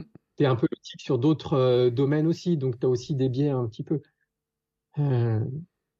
Mais je pense qu'il ne faut pas non plus euh, dire que c'est un régime euh, miracle. Ah bon? Bah, Attends, j'ai regardé Game Changer et tout, les mecs ils mangent de la poudre de poids et ils sont des muscles gros, gros comme ça et tout. Euh, ça aussi, il y a des études qui ont été faites là-dessus. Vaut mieux manger un vrai aliment ou de la poudre Bah ouais. Moi je préfère manger un vrai aliment. Mm. Non, mais tu vois, c'est là où le débat était intéressant. Et euh, ce matin encore, je te le dis, moi, c'est encore un truc qui est remonté parce y a un épisode sur sport nutrition, sur le sujet, qui a fait des... J'ai, on a pris des commentaires, mais euh, hallucinants, enfin, vraiment méchants et tout. Et euh, j'ai dit, bah, de toute façon, on va creuser. Donc, euh, on a invité une cuisinière végane, j'ai invité une sportive. Et c'est le prochain épisode pour ceux qui écoutent. Vendredi, vous écoutez Sport Nutrition. Vous aurez un épisode avec le parcours d'une personne, d'une athlète qui est devenue végétarienne, qui est devenue végane et qui en est revenue et qui explique exactement son parcours, comment elle a fait et tout. Et c'est super intéressant d'avoir ça. Mais le problème, c'est qu'à chaque fois, quand on va dans ce sujet-là, c'est pour ça que je te parlais des études scientifiques, toi qui as mis les dedans, il y a toujours des études scientifiques dans tous les sens sur euh, tel sujet, tel sujet et tout. On nous a même sorti un jour une étude scientifique qui nous disait que c'était super bien de manger végétarien, vegan et tout, mais qui était produite en fait par des gens qui vendaient de la poudre, tu vois qui avait un truc, c'était des Italiens qui vendaient des poudres, etc. et tout. Un peu comme Game Changer qui est, euh, qui est, euh, où le, où le réalisateur, finalement, il est aussi actionnaire dans les poudres, dans les farines en poudre, quoi, tu vois. Donc, il y a un truc quand même, tu vois, quand, euh, qui doit nous alerter quand on voit des études passées comme ça. Il y a un truc qui doit nous alerter en disant attention, il faut se méfier de quelque chose. Euh, oui, il y en a. Euh, les, réponses toutes faites, tranchées directement, bah, tu dis mais c'est pas possible. Sur, voilà, à force de lire des études aussi, tu te dis là ça tranche trop avec ce qu'on sait. Mmh ça tranche trop avec ce qu'on sait. Qu'est-ce qui se passe euh, Est-ce que est-ce qu'il y a un biais euh? Et puis il faut aussi que tu, tu regardes euh, un peu le déroulé de l'étude, savoir un peu comment comment ça a été construit, s'ils ont enlevé les biais, s'ils ont enlevé les choses comme ça. Enfin si. Mais oui, c'est pas facile. Hein, puis surtout des domaines comme ça, parce que il y a tellement de choses autour que que bah, quelle est la vérité quoi. Mais euh, effectivement, ça, c'est un chapitre qui m'a demandé beaucoup, beaucoup de travail par rapport aux autres. Hein. Euh, certains chapitres, j'ai été plus vite, celui-là, j'ai été plus long euh, parce que. Puis j'étais reculon, en fait. je le sens bien en fait. C'est ça qui est drôle. C'est-à-dire que c'est un sujet, on est tous sur des œufs parce qu'on se dit oh punaise, attends, à le moindre truc que je vais me dire, je vais me faire allumer, il y aura un commentaire dans un sens, dans l'autre, etc. et tout. Et ça, ça rate pas dans tous les cas, ça rate pas là-dedans. Mais c'est vrai que moi, c'est intéressant parce que il y a un autre truc qui me pose question. J'ai fait un dessin il y a pas longtemps euh, et ça tombe bien que j'étais en, en, mode euh, parce que avec Jean-Yves Paléo que j'ai dévoré tout une époque, c'était de dire on a des il y a des il y a des découvertes qui sont quand même très récentes. Tu vois, je disais, euh, on a beaucoup de publications sur les dix dernières années. Euh, j'avais lu quelque part qu'on a découvert le rôle des glucides qu'en 1900 ou quelque chose comme ça. Euh, alors que l'Homo sapiens, notre fonctionnement est très très lointain, tu vois, en fait. Mmh. Est-ce que les découvertes là maintenant qu'on fait sur qu'on fait maintenant, tu vois, elles changent vraiment beaucoup de choses dans notre capacité d'entraînement, de progresser, de vie, de mieux vivre et tout? Que sur euh, tu vois, les bases qu'on qu'on dit de j'ai envie de dire un peu ancestral, tu vois, par rapport, euh, tu vois, pour pas dire paléo, mais vraiment, tu vois, sur la globalité en fait. Alors c'est compliqué, mais euh, le problème c'est que entre le paléo et le type d'il y a 20 ans, il y a beaucoup de différences aussi, parce que on a eu accès à d'autres choses qui ont détruit notre, notre mm. savoir en fait, notre savoir intuitif, on va dire, enfin, ou savoir euh, de père en, père en fils et de mère en fille, euh, ça, ça a été détruit euh, par bah, toute la révolution fast-food et tout ça, puisqu'on reste un petit peu là-dessus.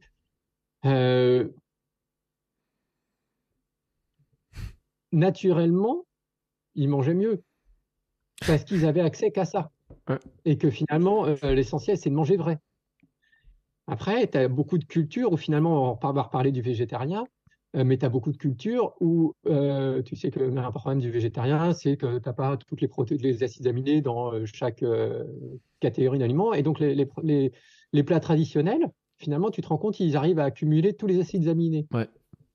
Hein, le, parce qu'ils mélangent une légumineuse et une céréale. Hein, le, le, riz, enfin, le, par exemple, le, blé et, les pois chiches, Mm. pour, le, pour le couscous ou le, le chili con carne avec le, le maïs et le, et le et les haricots rouges? Enfin, tu as, des cultures où tu arrives à avoir ça. Et ça, ils l'ont pas.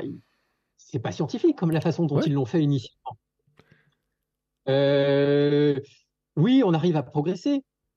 Mais finalement, peut-être que ce qu'on fait, c'est que corriger des erreurs qu'on a fait récemment. Ouais. Euh, après, il y a des choses qu'on peut faire et qu'il ne faisait pas avant, par exemple, mais, mais parce qu'on n'a pas non plus le même outil que nous, on est en train de chercher euh, soit la performance, alors qu'eux ne cherchaient pas la performance, ils cherchaient l'efficacité. Mm. Et qu'ils bah, n'avaient pas assez de, glucides pour faire du traitement à haute intensité comme nous on le fait. Enfin, tu as, des adaptations. et une autre partie de notre travail, c'est de corriger les erreurs qu'on fait maintenant avec la sédentarité, par exemple. La sédentarité est vraiment un des gros problèmes. Hein. La sédentarité, c'est le temps passé assis. Donc là, on est sédentaire tous les deux depuis une heure à discuter. Mmh. Euh, et on devrait se lever régulièrement, parce que là, on est en train d'abîmer notre santé. Euh, et donc, une correction qu'on fait, c'est de lutter contre la sédentarité. Et finalement, une bonne partie de notre travail euh, de science du sport, qui se transforme finalement en science de la santé, puisque c'est un peu la même chose, et dont on c'est corriger des erreurs récentes. Probable que euh, les chasseurs-cueilleurs euh, d'il y a 10 000 ans n'aient pas eu besoin de scientifiques comme nous, comme les scientifiques qui publient. Euh, après, on, va plus loin, c'est-à-dire que par exemple, si on fait l'entraînement à glycogène bas, et encore l'entraînement à glycogène bas, ils le faisaient de temps en temps aussi, parce qu'ils avaient deux types de séances, enfin de, de chasse dans la même journée, pas forcément en mangeant. Donc, euh, finalement, on ne fait qu'exploiter quelque chose qui a été construit sur des milliers d'années, des dizaines de milliers d'années, des centaines de milliers d'années. Et nous, on fait qu'exploiter ça. Donc, finalement, la science ne fait qu'exploiter ce qui a déjà été construit. Et ça a été construit parce qu'on le faisait déjà avant. Mmh. Donc, finalement, c'est juste un, retour des choses.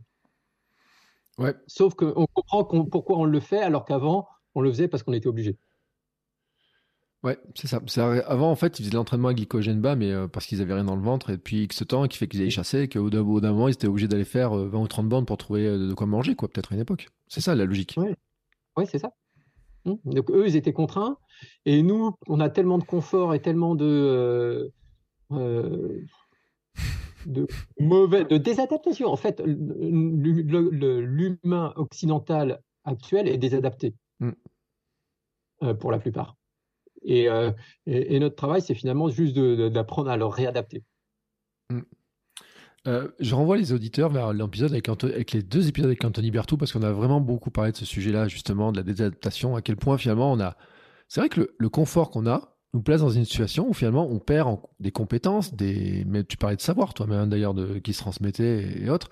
Euh, tu parles de ces fameux plats, la traditionnelle. Moi, je cite souvent le dal parce que le dal, c'est quand même l'exemple qui est, qui est, qui est euh, le riz lentille. c'est le, mélange typique. Mais c'est vrai que dans toutes les cultures, les parents traditionnels avaient ça. Euh, mais après, il y a d'autres trucs, tu vois. Par exemple, euh, alors je sais pas si tu parles, toi, des compléments alimentaires, des choses comme ça. Si euh, il y a tu abordes ces sujets-là parce que là aussi, on a l'impression que par les compléments, on essaye de, de venir corriger des choses qu'on fait plus ou que peut-être qu'avant on faisait, tu vois. Alors, je parle très peu des compléments parce que c'est pas quelque chose que j'apprécie énormément. Mmh. Euh, je pense qu'il faut euh, tenter de faire au maximum par son alimentation. Mmh. Euh, je parle, j'ai un chapitre sur les oméga 3 parce qu'on se dit ah il faut prendre des oméga 3, est-ce que c'est vraiment utile machin. Bah, par exemple, si je te, si je t'apporte des oméga 3 en complément, tu vas faire moins d'efforts sur la viande, sur le poisson si tu n'aimes pas le poisson. Mm. Et donc, le problème des oméga 3 et oméga 6, c'est que finalement, il faut un bon équilibre entre oméga 3 et oméga 6. Si je te mets euh, des oméga 3 dans ta balance d'un côté, mais que tu gardes beaucoup d'oméga 6 dans la balance, on va pas réussir à l'équilibrer.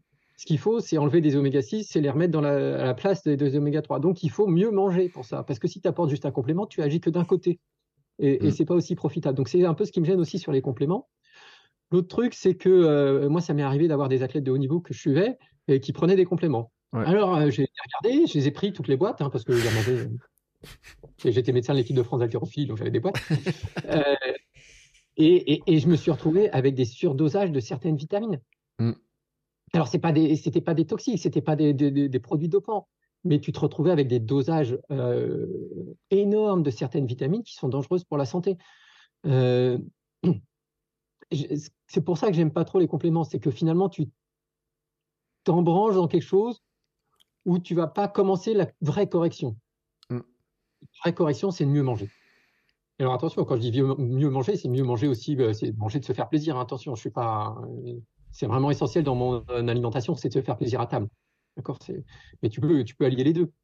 Et si tu prends les compléments, bah, tu vas pas euh, mettre, euh, t'appliquer autant sur, sur, sur l'alimentation, bah, c'est un peu comme faire du vélo euh, avec un vélo électrique. Quoi. Euh, oh. Moins progresser. Attends, eh, je connais des fervents défenseurs du vélo électrique. Hein. Alors méfie-toi quand même. On va pas aller sur ce débat-là. Je voudrais pas me faire allumer par les défenseurs du vélo électrique. Euh... pour apprendre à faire un Ironman ou faire un triathlon, tu as besoin de t'entraîner sans, moteur.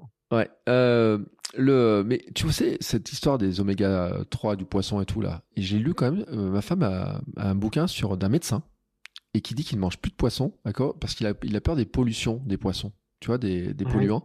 Et donc lui, il prend ses oméga en complément parce qu'il ne veut pas manger de poisson, parce qu'il trouve qu'ils sont trop pollués.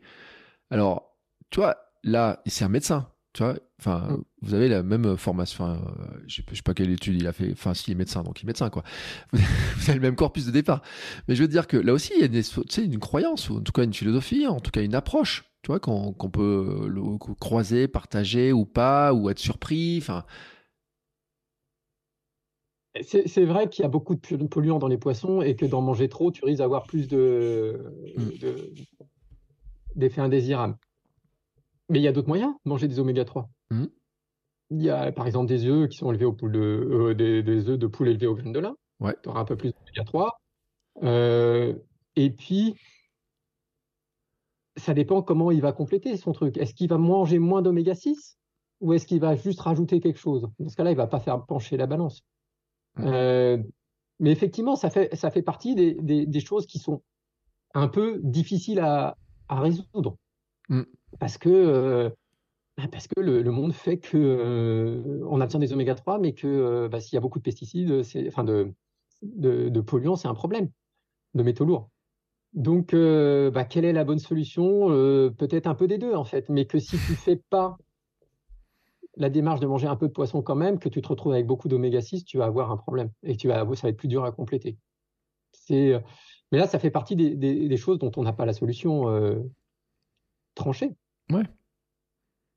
Mais j'aime l'entendre, dire qu'on n'a pas de solution tranchée, parce que euh, quand toi, tu es là face au truc, tu te dis, mais comment je fais? Est-ce que je voudrais bien avoir une solution et tout? Mais si, toi, tu me dis que tu n'as pas de solution tranchée, euh, moi, ça me rassure, tu vois. Ouais, non, mais il y, a des choses où on ne sait pas on ne sait pas, mais euh, pour moi, euh, c'est là, c'est un mélange des deux en fait. C'est euh, la bonne attitude, c'est un petit peu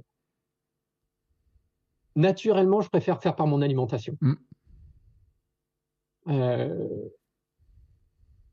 ça, c'est mon, c'est intime.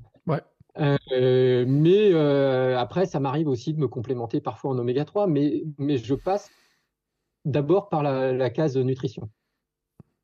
Ça marche. Euh, tiens, dans la, dans, tes, euh, dans la description du livre, il y a un truc. Euh, donc, c'est bien fait quand même la description qu'il y a sur, le livre. Là. vous découvrez comment programmer votre entraînement, les séances efficaces, celles que vous pouvez abandonner. Il y a des séances qu'on qu'on doit abandonner. Il y a, des séances qu'on fait qui servent à rien en fait.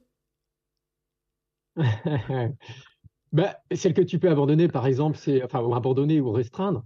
C'est par exemple quand tu parles de polarisation de l'entraînement, c'est les séances euh, intermédiaires. Ouais. Seuil. qui sont pas. Ah, mais alors c'est pareil, t'en as qui vont dire qu'ils vont jurer que par le seuil. Ouais, punaise, dans les clubs. Mais qu'est-ce qu'on a fait de séances de seuil dans les clubs quoi? Ouais, ouais, mais tu l'as, tu l'as encore beaucoup. Je vais, je vais ma séance au seuil. Euh, après, elle, a des bénéfices quand même. Hein. Donc, euh, euh, moi, je la vois autrement, mais donc, euh, tu as des séances comme ça. As. Euh, quelles sont les séances à haute intensité les plus efficaces? Mm. C'est ce qu'on disait tout à l'heure. Qu'est-ce qui va être le, plus efficace bah, C'est principalement ça, les séances. ce qu'on dit, ce qu'on peut relâcher. Mm. Est-ce que ça vaut le coup de faire ton gainage? Est-ce que ça vaut le coup de faire ta musculation?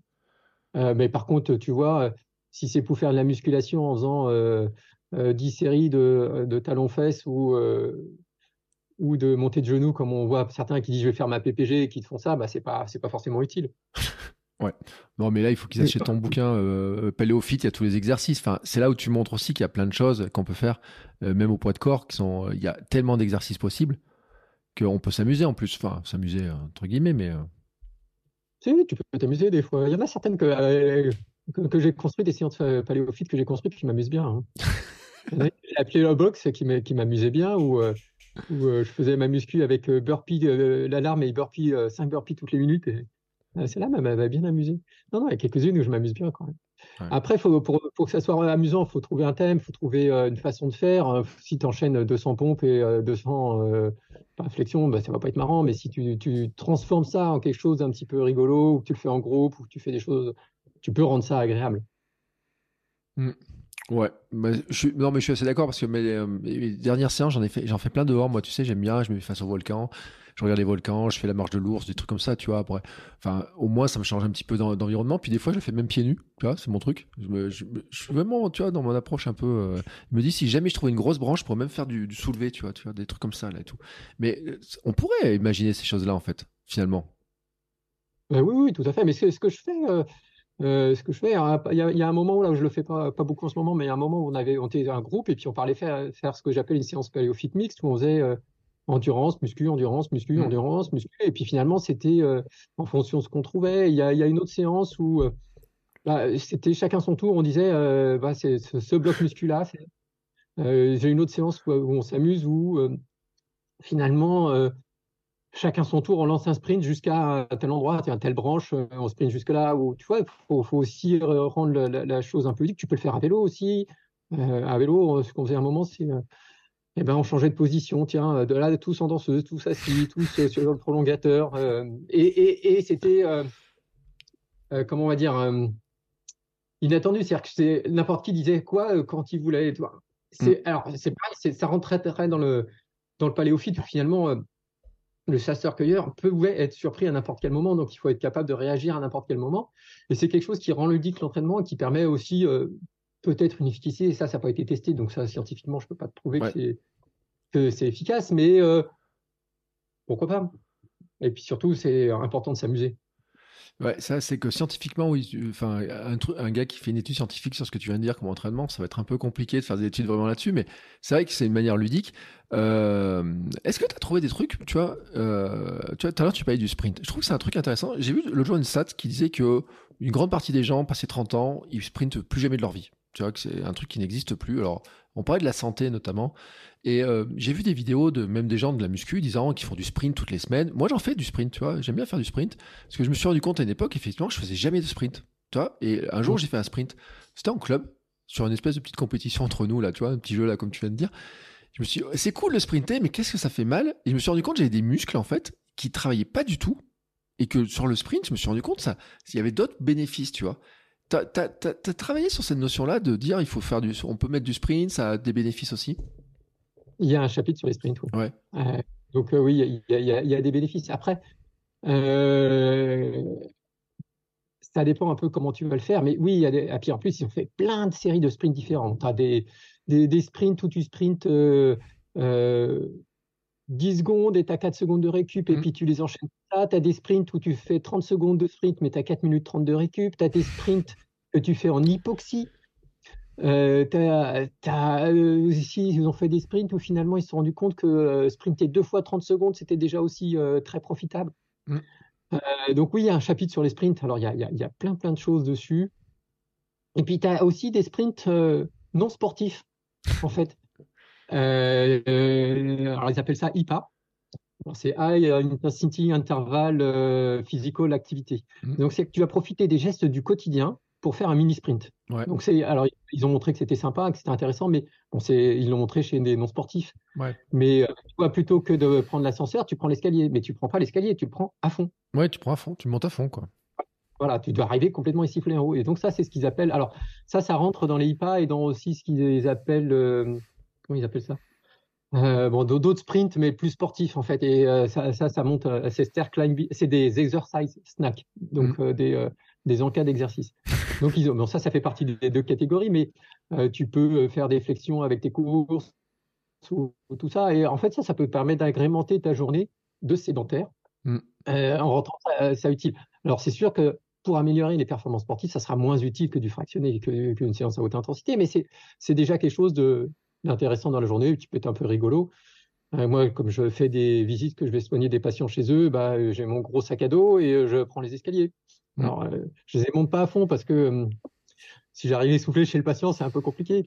mais, mais voilà, faut, faut aussi profiter un peu de toutes ces choses-là pour lutter contre la sédentarité parce que, en fait, notre activité sportive ne permet pas de compenser totalement notre sédentarité. Mmh.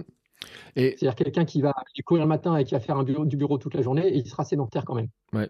C'est le, le, sportif sédentaire hein, dont on parle tant et qui est qu'on commence quand même à, pointer maintenant, à voir hein, que parce qu'on disait il faut il faut il faut comment s'appelle, il faut faire du sport et tout, mais c'est vrai que le fait d'être assis et la sédentarité, ça commence quoi? 7 heures par jour? Assis? Ouais, c'est à peu près ça. Ouais. Mais de toute façon, toute minute sédentaire est excessive. Bon, donc là, tu vas te lever pour finir l'enregistrement. Mais euh, moi, j'enregistre mes podcasts euh, debout d'habitude. Alors aujourd'hui, c'est une, exception. Toi, je le fais pas, mais d'habitude, je suis toujours debout. Et parce que je m'étais rendu compte quand j'avais ma hernie, ma sciatique et tout, que j'étais trop, trop, trop souvent assis, mais tellement souvent assis sur ma chaise, tout, euh, tout plié, tout voûté, tout. J'étais. Mais euh, c'est vrai que maintenant, je marche. J'essaie de marcher. Je marche une heure, une heure et demie par jour, tu vois, quand même. Euh, je fais. Euh, si je pouvais laisser la voiture, mais même pour faire mes courses, ça me fait rigoler quand tu disais les petits snacks et tout. Parce que moi, faire des des shorts, des trucs, genre des fentes avec des courses dans les mains, c'est un truc qui m'arrive très souvent. Tu vois, monter des escaliers à fond avec mes courses dans les mains quand je reviens, c'est un truc, c'est mon presque mon quotidien. Ça fait rigoler si on, si on me suit sur Instagram, mais c'est vrai que je pense que des gens qui font pas de sport ou pas beaucoup de sport ou qui n'ont pas le temps d'en faire beaucoup d'heures, ils se rendent pas compte à quel point ce genre de petits trucs comme ça, là, placé là comme ça, ça a quand même beaucoup de bénéfices. Ouais, oui, oui. Et puis en plus, ça a été publié. Mais oui, c'est le problème, c'est que euh, toi, tu es dans un, un esprit où tu bouges. Mmh. Et il y a des gens, ils n'ont pas du tout cet esprit-là. Et euh, j'ai soigné une patiente euh, il y a deux jours qui avait une lombalgie. Je dis, bah, il va falloir bouger, il va falloir faire du sport. enfin, je me demandais, vous faites quoi? Non, je fais pas de sport. Je dis, mais il va falloir en faire. Ah non, non, mais j'aime pas ça. mais oui, mais c'est la meilleure solution. C'est la seule solution. Alors, je vais commencer par lui dire, mais il va falloir que vous sortiez, marcher trois fois cinq minutes par jour. Et déjà, ça, ça lui paraissait énorme. Et, et, et là, c'est vrai que nous sommes dans un. Euh, je parle de toi, de moi, de nos éditeurs, mm. on est dans un, un, esprit particulier parce qu'on est sportif. Mm. Parce qu'on fréquente des gens qui font du sport. Euh, euh, quand tu vois d'autres gens qui, pour qui c'est un exploit d'aller courir 5 km, c'est vrai que nous, ça nous paraît aberrant, mais parce qu'on on a une vision de, de sportif.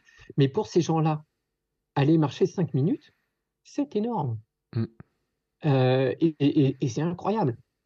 Moi, moi, ça me, à chaque fois, je suis sidéré. Je me dis, à ce point-là.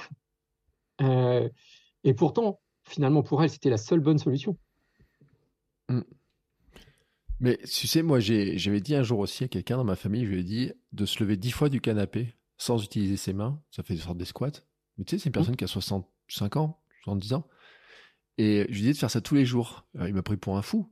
Je lui dis, mais rien que ça, c'est une activité qu'il n'avait pas l'habitude de faire. Et j'avais vu une étude qui montrait que dans des maisons de retraite, et je sais pas si tu as vu l'an dernier, c'est ce, ce, coach qui a fait monter des, euh, des, petites mamies à la Tour Eiffel là, en marchant et tout, qui leur a redonné de la mobilité, mais et qui a commencé par leur faire monter les escaliers plutôt que de prendre l'ascenseur, qui a commencé à leur faire faire des petits exercices de ce type-là et tout, et qui montre qu'en fait, même euh, très tard dans le vieillissement, ben, on peut continuer à progresser en fait. Oui, ah oui, oui, bien sûr. Euh, mais, mais, en fait, le problème, c'est que le vieillissement, c'est une baisse des activités physiques. Mmh. Euh, c'est une fonte des muscles, euh, des membres inférieurs, et c'est ça qui est un, gros problème. Et en fait, il faut, il faut en permanence faire des activités physiques toute sa vie. Et le problème, c'est que c'est complètement oublié.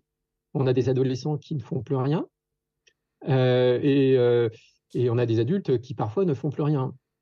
Et euh, on a toujours une, bonne excuse. Ah bah, moi j'ai de l'arthrose, ah, moi j'ai ci, ah, bah, moi j'ai ça. Et puis, euh, et, puis, et puis on a des contre-indications à faire du sport. En fait, ça devrait être l'inverse. On devrait avoir des contre-indications à ne rien faire. Euh, ça devrait être obligatoire de faire du sport parce que c'est notre santé. Mais c'est tellement facile de laisser ça entre les mains des autres en se disant bah, je prendrai des médicaments plutôt que je vais faire du sport. Mmh. et puis moi j'ai l'habitude de voir aussi finalement euh, la santé, c'est une épreuve sportive, en fait. Se maintenir, c'est un objectif sportif, se maintenir en bonne santé. C'est un contre-la-montre, mmh. en fait. Euh, c'est à toi de faire l'effort et, euh, et, ça passera par l'activité physique et sportive. mais on ne le fera pas à ta place. Alors, on a inventé les activités physiques adaptées sur prescription médicale. Mmh. Mais en fait, c'est une aberration. On devrait le faire spontanément avant parce que euh, voilà. Alors après, on me dit ouais, mais euh, j'aime pas faire du sport. Mais il y a forcément un sport qui va vous plaire. Il y en a tellement des sports. Peu importe le, sport que vous faites. nous, on parle, d'endurance, on parle de course à on parle de vélo, choses comme ça, mais, mais finalement, il y a plein d'autres sports qui sont profitables à partir du moment où on essaye de se bouger un peu. Mais c'est vrai que c'est pas dans l'esprit. C'est dommage parce que bah, parce que c'est essentiel, en fait. Euh, c'est un des piliers de notre santé. Et on en parlait tout à l'heure, c'est ce que tu disais, c'est la, la, désadaptation. Notre mmh. organisme, euh, enfin le nôtre non, mais l'organisme occidental est désadapté à l'effort, et ce qui fait que sa santé en périt. Mmh. Euh, dans la même lignée, pour progresser, pour, être, pour améliorer les performances, moi je dis souvent aux gens que la première base, c'est d'avoir un mode de vie alors, ce que j'appelle ça, moi, tu sais, c'est sommeil, alimentation, mouvement. C'est-à-dire que, de dire que déjà le fait de bouger, tu vois, tu t'entraînes, mais le fait de rajouter du mouvement, tu vois, de marcher plus, etc. au quotidien, peut-être de faire du vélo taf pour certains, euh, monter les marches, tu vois, enfin, tu vois, cette espèce de mouvement, ce qu'on appelle aussi le, le NIT, grosso modo. Et je dis, mmh et peut-être, et alors tu vas me dire, est-ce que je ne me trompe pas, de dire que rien qu'en faisant ça, pour quelqu'un qui fait déjà un peu de sport, tu vois, qui fait, euh, qui court un peu de temps en temps, que s'il remplaçait la voiture de temps en temps par de la marche, du vélo ou je ne sais pas quoi, sans vocation sportive, mais juste pour se déplacer en moyen de locomotion, déjà il, progressait rien que par ça. Est-ce que j'ai tort ou pas? Euh, À mon avis, c'est compliqué de le dire. Ça dépend de ton niveau initial. Ouais. Si tu es quelqu'un qui fait pas grand-chose, tu vas en profiter. Mm. Si tu es un sportif élite, tu fais déjà beaucoup de choses, c'est pas la peine, enfin élite, c'est mais un sportif, euh, euh, pas forcément de haut niveau, mais très entraîné en volume. Il en profitera moins, mais je pense que ça. Alors, les performances n'en profitera pas, n'en profiteront pas, mais sa santé, oui. Ouais. Euh, mais je pense. Alors, moi, moi je, je m'entraîne, allez, on va dire 10, 10, heures par semaine en moyenne. Euh, je suis triathlète, c'est plus facile. Ouais, mais c'est pas beaucoup pour un triathlète. Attends, j'allais te dire, je m'attendais à ce que tu me plus que ça, quoi. Oui, ouais. En moyenne, euh, ça m'arrive de monter à 12-13 heures, mais euh, je, après, j'ai une vie familiale, j'ai j'ai un boulot. de écrire. donc voilà, non, c'est mon, c'est à peu près ce que je fais. je continue à le faire autant que possible. Mm. C'est-à-dire que si je peux faire des petites courses à vélo, j'y vais à vélo. Euh, quand je peux monter les escaliers, je les monte, je les monte, euh, je prends l'escalier plutôt que l'ascenseur. Euh, je me lève entre chaque patient, bah, je me lève forcément pour aller l'examiner. Donc finalement, c'est une petite activité. Mm. Mais je ne pense pas que ça, ça me permette de progresser. après, j'ai pas la connaissance d'études là-dessus. Je pense pas que ça me permette de progresser, mais ça me permet probablement d'être en meilleure santé. Ouais. Mais c'est vrai que pour quelqu'un qui débute, par contre, c'est vrai que bah, ça lui ajoute du mouvement. Enfin, c'est vrai que c'est mmh. cette lutte contre la sédentarité globale qui profite à la santé et, euh, qui profite euh, globalement, on va dire, au mode de vie, on va dire plus en mouvement, quoi. De toute façon, il ne faut pas dissocier les deux. Hein. Enfin, mmh. euh, être en bonne santé, c'est essentiel, mais faire des performances en étant en mauvaise santé, c'est pas possible. Et puis, et puis, et puis voilà, moi, je suis médecin. Donc les deux vont de pair pour moi. il est essentiel que mon athlète, euh, que les gens que, euh, que je conseille soient en bonne santé. Mmh. voilà, on va pas détruire quelqu'un pour le faire progresser, c'est pas possible. Euh, j'ai une deux dernières questions. Tu parles du vieillissement dans le dans ton livre ou pas? Tome 2. Tome 2. c'est pas possible. Mais t'es le roi du teasing en fait. Ouais, tome 2, parce que j'ai effectivement, euh, je voulais faire un chapitre euh, là-dessus. Ouais. Euh, mais en fait, on a, on a beaucoup écrit et c'était pas possible de tout mettre dans un livre. Donc, on a un tome 2 qui est en cours. D'accord. Mais oui, j'en parle. parce que, enfin, si je te pose la question, bon, c'est que déjà nous, dans, dans, sur, sur, le podcast, il y a quand même beaucoup de gens qui sont quand même vieux, enfin vieux. Je, je me mets dans les vieux, tu vois. Moi, j'ai 47 ans, donc je me considère vieux, tu vois, comme euh, par rapport à la pratique sportive, c'est-à-dire d'avoir recommencé à 40 ans, c'est pas le plus jeune âge tu vois, pour recommencer. Et euh, mais je disais, euh, mon mode de pensée, c'était de dire que quand on commence tard, en fait, on connaît pas sa limite et qu'on progresse, on peut progresser très longtemps. Contrairement à ce que les gens disent que quand on vieillit, on progresse pas. Mais quelqu'un qui commence tard, il a une marge de progression très importante. Oui, mais on n'a pas tous la même marge de progression, par contre. Voilà. Euh, de, te dire quelle marge de progression il aura. Mais oui, quelqu'un qui commence tard a une marge de progression importante. Euh, mais quelqu'un qui, s'entraînait régulièrement mais mal a aussi une grosse marge de progression. D'accord. simplement, quand tu vieillis, alors je fais partie de la même catégorie que toi, hein, moi j'ai 51, quand tu vieillis, il va falloir faire des adaptations. Mm. D'accord? Tu vas récupérer un peu moins bien, un peu moins rapidement. Euh, il faut prendre soin de tes muscles parce que tu sais qu'il y a la sarcopénie liée à l'âge, c'est-à-dire donc la fonte musculaire qui est liée à l'âge et que nous, on arrive à compenser en s'exerçant. Mais d'où aussi l'intérêt de la musculation pour la bonne santé, c'est qu'on sera plus efficace contre la sarcopénie en faisant un peu de musculation qu'en faisant que courir. Mm.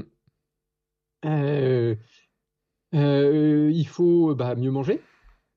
En fait, et le problème, c'est que souvent, il faut un peu plus d'apport protéiné. Et le problème, souvent, c'est que tu vois des personnes âgées qui mangent moins de protéines. Ouais. Euh, et ça, c'est un problème pour leur santé.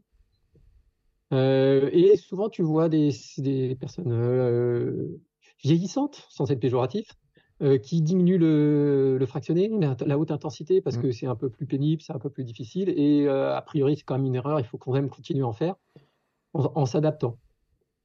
mais en fait, finalement, le sportif vieillissant est un sportif qui doit être sportif, mais plus appliqué.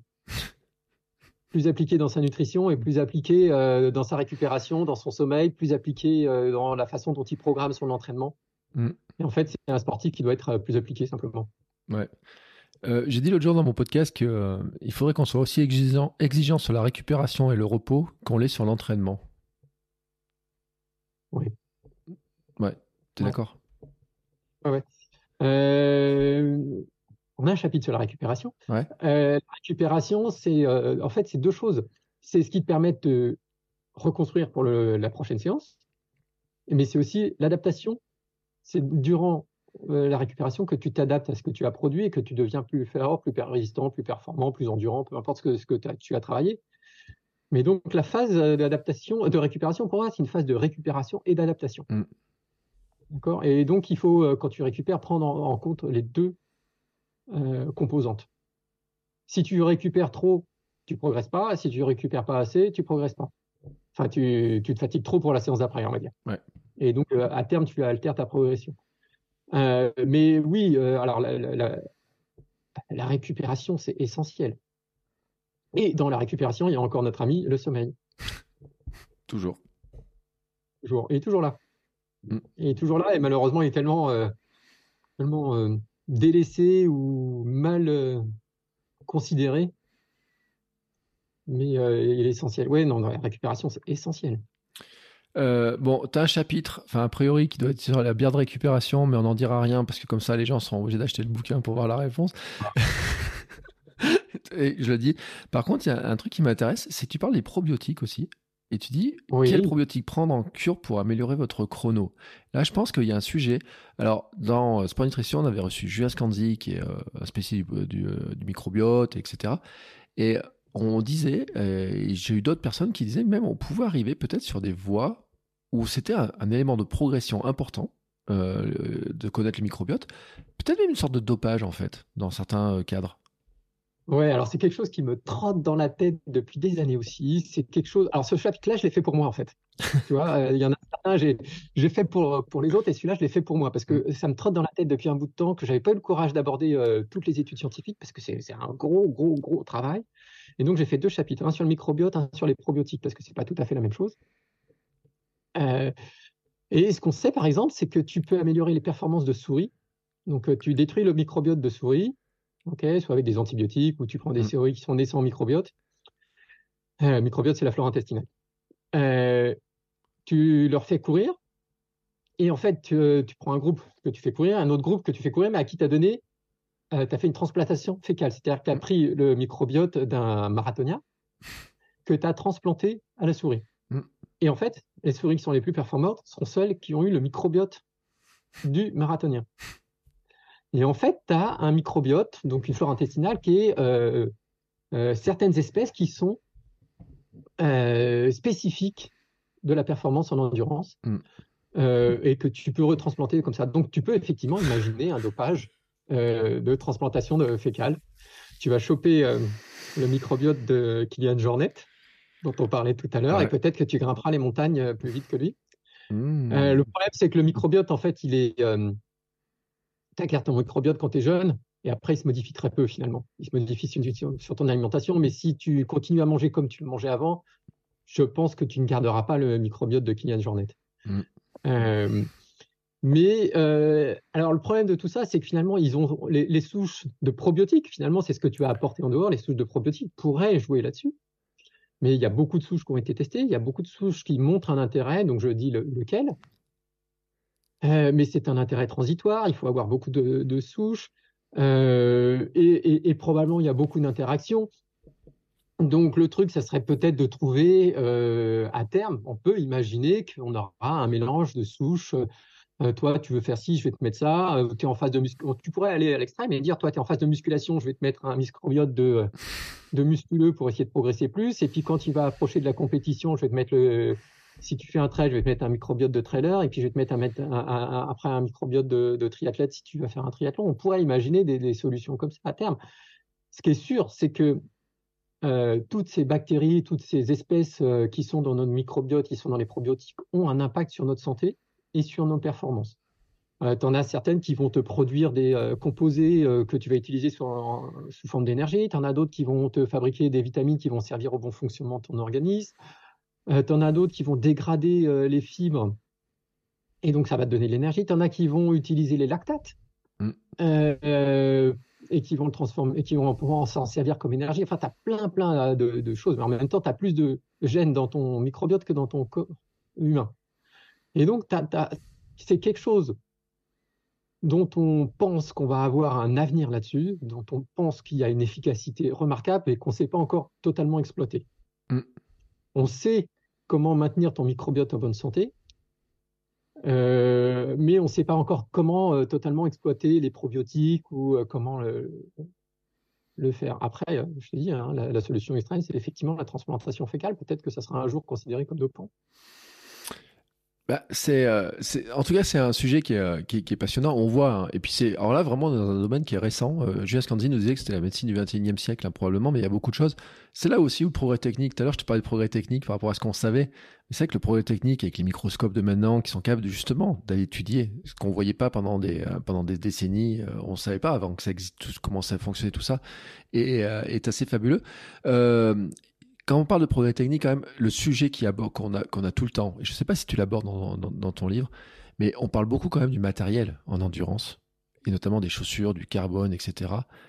Et est-ce que ça, c'est un sujet que tu abordes? Est-ce qu'il y a des études déjà qui ont porté dessus, qui ont regardé un petit peu ce qui se passait, à la fois sur la performance, mais aussi sur les conséquences, j'ai envie de dire, euh, tu sur l'adaptation du corps, sur l'entraînement qu'il faudra avoir, sur les blessures, sur des choses comme ça?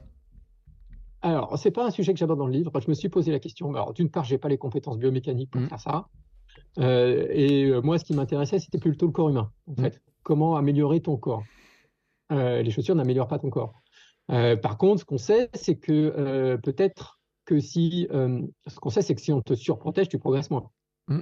Donc, est-ce que, est-ce que le fait de surprotéger avec des plaques de carbone, ça peut perturber ta progression ultérieure parce que tu vas moins développer? Ça, il y en a plein d'autres qui en parlent et qui sont plus compétents que moi. Euh, moi, j'ai choisi de. Je me suis posé la question en me disant, bah oui, ça fait partie des, des, choses de la science. Mm. Mais euh, bah, c'est comme je te disais sur le mental, j'ai pas les compétences là-dessus. Euh, je préfère ne pas l'aborder. Et puis, si je me lance là-dedans, après, il faut que j'aborde euh, la position sur le vélo, le, le, cadre en carbone, le machin. Et c'est, euh, on s'en sort plus. On, on, s'en sort plus. Et puis, euh, et puis il y a une autre mode qui me gêne un peu sur les chaussures, c'est euh, c'est un peu comme le végétarien et, euh, et, comme le céto, c'est que c'est très polémique et c'est très ah bah toi tu fais ça, as les chaussures en carbone, c'est pas bien. et, et, toi, tu es minimaliste, c'est bien. Et toi, tu as des grosses chaussures, des Oka ou je sais pas quoi, et, c'est pas bien. Et, et ce, ce côté un peu comment dire, euh, moqueur parfois me, me, dérange et j'avais pas envie d'aborder ce, côté-là. En fait. Ça, m'intéressait pas. Mmh. Bon, c'est vrai qu'il y a là aussi dans la chaussure il y a des polémiques. Euh, dans tout, dans tout le, mais je crois que tout le monde se regarde les chaussures hein, quand on va courir, enfin ou on les écoute. Hein. les carbones, des fois dans les troupeaux de, de coureurs, on entend clic, clic, ça, ça coince. Euh, tiens, allez, j'ai une dernière question quand même parce que j'ai regardé la vidéo tout à l'heure. Euh, T'as vu que Bekele a battu a fait marathon de Valence en 2h04, alors qu'il a plus de 40 ans. C'est le marathonien au-dessus de 40 ans le plus rapide. Et euh, la question que je me posais, bon, c'est un athlète d'un palmarès qui est incroyable. C'est des années d'entraînement, etc. C'est bien que tout le monde pourra le faire. Mais est-ce que tu crois que ce genre de performance, c'est quelque chose qu'on va voir grâce justement à ce que tu as, tu vois, tu dis, il y a des études sur la performance, mieux s'entraîner, euh, progresser plus, etc. Tu penses que par exemple, euh, on va avoir des coureurs euh, performer plus longtemps, plus vieux, tu vois, même à très haut niveau et, et... tu pourrais, si tu vas chercher certaines choses, si tu permets qu'ils soient en meilleure santé. Mmh et tu facilites leur récupération. Donc, euh, tu luttes contre les, choses dont on avait parlé. Après, euh, donc, euh, tu parlais aussi initialement, au, début, là, tu parlais des quantités de glucides. Ouais. Dans les athlètes avec qui j'ai discuté, certains avalent 150 grammes de glucides par heure. 150 Ouais. en compétition. Hein. Mais comment ils font? Alors, sur le vélo, sur, triathlon, sur vélo, ils, avalent, ils arrivent à avaler 150 grammes avec un entraînement digestif. Hein. ils ont fait mmh. progressif 80, 90, 100, 110, 120, et puis ils sont montés à, ces quantités-là. Donc, si tu arrives à faire comme ça et améliorer tes performances, eux, ils sentent un bénéfice, ressentent, ressentent directement le bénéfice. Mmh. Euh, J'en ai un qui me disait que lui, euh, même sur les séances de fractionner, il se sent beaucoup mieux comme ça. Mmh.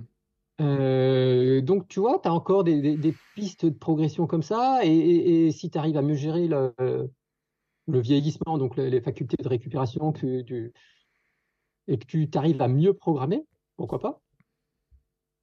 Sur, sur Ironman, alors c'est marrant parce que sur Ironman, c'est un peu l'inverse. Maintenant, on a encore des, vieux euh, triathlètes hyper fermes, mais on a surtout les jeunes qui ont débuté euh, le longue distance et, qui arrive. Enfin, avant, on avait les jeunes sur le court distance et les, vieux, euh, entre guillemets, sur... Et maintenant, on a des jeunes sur le long qui sont, euh, qui sont impressionnants. Donc, euh, Mais on l'a aussi dans le trail, ce phénomène aussi. On a des jeunes qui arrivent dans le trail, dans l'ultra, alors qu'ils sont très jeunes, alors qu'avant on disait que c'était en vieillissant, on allait sur de plus en plus long, que c'était des disciplines de vieux, etc. on voit maintenant dans l'ultra des, très jeunes, enfin des très jeunes, oui, même qui sont, sont assez jeunes quand même, qui ont la vingtaine, quoi, qui ont vingtaine et plus. Donc par rapport à une époque, on disait que c'était pour les vieux. Euh, quand on regarde les vieux photos de, à l'époque, c'est vrai que ça, change aussi. Ouais, mais déjà, on avait déjà Kylian Jornet et Xavier Thénard qui étaient arrivés sur l'Ultra, qui étaient jeunes quand ils, avaient, ils ont gagné l'UTMB et tout. C'est un petit peu plus ancien là-dessus. Mmh un petit peu plus ancien. Bon, et toi qui es dans le du triathlon, triathlon, vous avez toujours des espèces de. C'est ma dernière question. Vous avez toujours des. Vous êtes toujours en avance sur les trucs pour trouver les, les, vélos les plus bizarres, euh, les techniques les plus étranges, les, les coordinations de plein de trucs, etc. Enfin, vous êtes vraiment à la pointe dans le triathlon. Il y a des trucs qui vont arriver là, de, dans les triathlètes testent dans leur coin, qu'ils n'ont pas encore dit à tous les autres qui font de l'endurance.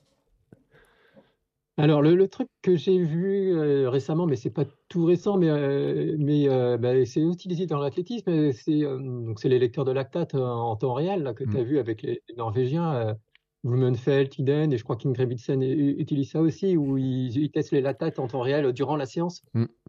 je pense que ça sera pas accessible à nous tous, hein, parce que et puis pour l'instant, je suis pas convaincu que ça soit un, super outil. Je sais pas, eux, ils arrivent à l'exploiter ou est-ce que c'est euh, est-ce que c'est du flanc, je sais pas, mais euh, euh, ils arrivent à exploiter et ils construisent des séances autour de ça. Pour l'instant, il y a quelques études qui ont été publiées là-dessus et qui montrent que c'est pas super efficace. Mmh. On a le Super Sapiens aussi. On voit aussi beaucoup en triathlon, un peu en, sur marathon, en ultra trail. Je l'ai pas vu. Je sais pas s'il y en a qui l'utilisent alors on a fait deux épisodes sur le justement sur les capteurs glucides, sur les sur ces fameux euh, super sapiens, etc. Et tout. C'est vrai qu'en triathlon on le voit. On l'a vu sur marathon, mm. hein, euh, je crois même Kipchoge, il me semble. On avait accouru avec certains, on l'a vu, hein, donc euh, là-dessus. et c'est vrai qu'il y a des, des, pistes. On a fait un épisode avec Bruno Obi, justement, qu'on avait parlé, qui avait fait ses entraînements avec ces, ces, éléments comme ça. et on le voit arriver maintenant sur les montres. Le jour, j'ai eu des questions en disant est-ce qu'on peut avoir notre, notre information qui remonte sur la montre? Et il semble que les, fabrications, que les fabricants de montres, justement, remontent de plus en plus ces informations-là, essaient de les remonter en tout cas. Ah bah si, tu l'as sur ta montre. moi, j'ai mmh. testé. Ouais. Euh, j'ai parce que j'essaie de tester un peu tout ce truc-là. Euh, tu as l'information qui remonte, mais c'est de ta montre au téléphone. Enfin, mmh. c'est du capteur au téléphone et de ton téléphone à ta montre. Ouais. Donc, euh, ça remonte et tu as l'information en, temps réel. Bon, alors, sauf qu'en compétition, bah, en ultra, tu as ton téléphone obligatoire. Sur un marathon, tu n'as pas ton téléphone. Sur triathlon, tu n'as pas le droit d'avoir le téléphone. Donc, en triathlon, il faudrait une montre dédiée spécifique. Alors, je crois que Super Sapiens, ils font un un détecteur que, enfin, ils font une montre spécifique. Ouais, ils ont un bracelet, oui. après, moi, pour l'instant, pour l'avoir testé, je trouve que c'est intéressant. Je sais pas ce que tu as, eu comme retour, mais moi, je trouve que c'est intéressant sur, le, sur ton mode de vie.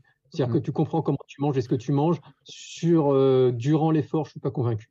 parce que c'est trop lent comme, de remonter ta glycémie et quand tu la vois baisser, c'est déjà probablement un peu trop tard et je pense qu'il faut, il faut anticiper.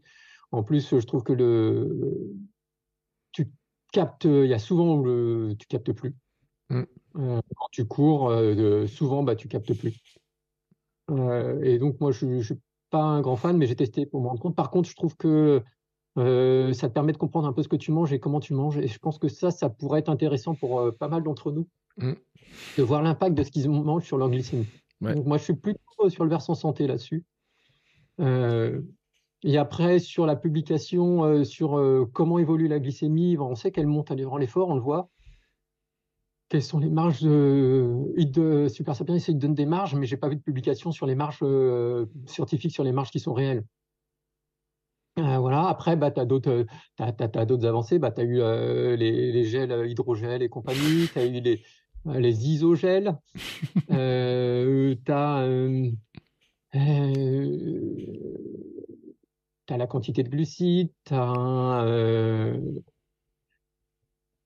un mélange de stratégies entre entraînement à glycogène bas et, et, entraînement digestif. Et donc, bah, tu vois, ils sont à 150 grammes, hein, certains. sur le, top 10 de la, des championnats du monde Ironman, donc était à Nice cette année, il y en a 4 qui sont à 150 grammes enfin au moins 140 grammes de glucides par heure. Et Yann Frodeno, qui a été champion du monde plusieurs fois, euh, lui déclarait aussi 140 grammes, je crois, mais il n'est pas dans le top 10, mais il déclare aussi 140 grammes euh, de glucides sur le vélo. Ben écoute, comme quoi, c'est, euh, ça me semble juste hallucinant quand on voit la quantité que ça fait à ingurgiter. mais là aussi, hein, ah, aussi. Hein? À transporter aussi. Ouais, à transporter aussi. Ouais, mais sur les vélos, vous avez de la place, vous mettez des trucs dans les petites poches, vous avez des poches pour, pour faire ça, etc. Non, il faut, faut, que le cadre soit le plus nu possible pour être le plus aéro. Tu sais bien que les triathlètes, on, essaye de profiter de chaque euh, gain marginal. Ouais, mais comment vous arrivez à placer autant de gel alors sur les vélos alors, dans ce cas-là? Parce que ça fait, ça, fait du poids quand même. En fait, maintenant, il y a, il y, a, il y en a qui sont intégrés dans les cadres. En fait. Mm. Il y a des, des, rangements intégrés directement dans le cadre. Mm. Euh, ce qui permet de, tout cacher. On a les pochettes, on a les machins dans les poches. Euh. effectivement, c'est une des contraintes du triathlon, c'est qu'il faut transporter euh, sa nourriture et, à mettre à aéro, parce que l'ultra trail, on, transporte, mais du coup, là, la, contrainte est plus de poids que de, que de rangement. Ouais. Et tiens, on m'a dit une nouveauté scientifique incroyable chez Morten, c'est le bicarbonate de sodium qui est incorporé maintenant. Ah oui, j'en ai entendu parler. J'ai regardé, euh, j'en ai entendu parler. Euh, je ne l'ai pas lu en détail parce que mais, on m'a dit il y a ça, il faut que tu ailles regarder. J'ai dit j'ai été regarder 30 secondes, mais je ne sais pas plus. Mais bon, le bicarbonate de sodium, tu as un adieu alimentaire aussi, il faut que je regarde ce qu'il y a en plus dans le leur. Ah si, il y a de la vitamine B6, je crois. Mais ce qui, est, ce qui, est, intéressant, parce que quand on dit ça à des anciens, ils disent oui, mais nous, ça fait euh, X années qu'on en met dans les gourdes, qu'on fait des, boissons avec ça, etc. aussi. Et c'est là que c'est mmh. intéressant aussi, et que euh, on voit, parce que je me rappelle, on avait parlé du jus de cornichon. Et on a parlé avec toi une fois du jus de cornichon. Euh. Ah oui, oui, oui. Et t'en parles de ça dans le livre, de ces espèces de, de, de, de temps, parce que le truc de cornichon, c'était quand même très américain, cette histoire-là, d'après ce que j'ai compris. On a les trucs autour de la betterave, on a les, tout un tas des, des modes des super aliments. T'en parles de ça dans le bouquin? Alors sur l'écran, j'ai un chapitre, et dans le tome 2. Euh, en fait, le tome 1, c'est plus l'entraînement, et le tome 2, c'est plus euh, autour de la compétition et de l'affûtage. Donc, euh, mais alors, je me suis posé la question pour le jus de betterave aussi. et je ne l'ai pas abordé. Peut-être que je vais changer d'avis, mais je ne l'ai pas abordé. Je me suis, alors, le, jus de cornichon, j'en parle, mais plutôt sur le, sur le ton de la plaisanterie, parce mm. que ça va me prendre, ça va prendre ça prend trois, trois lignes, quatre lignes, cinq lignes. Enfin, c'est pas.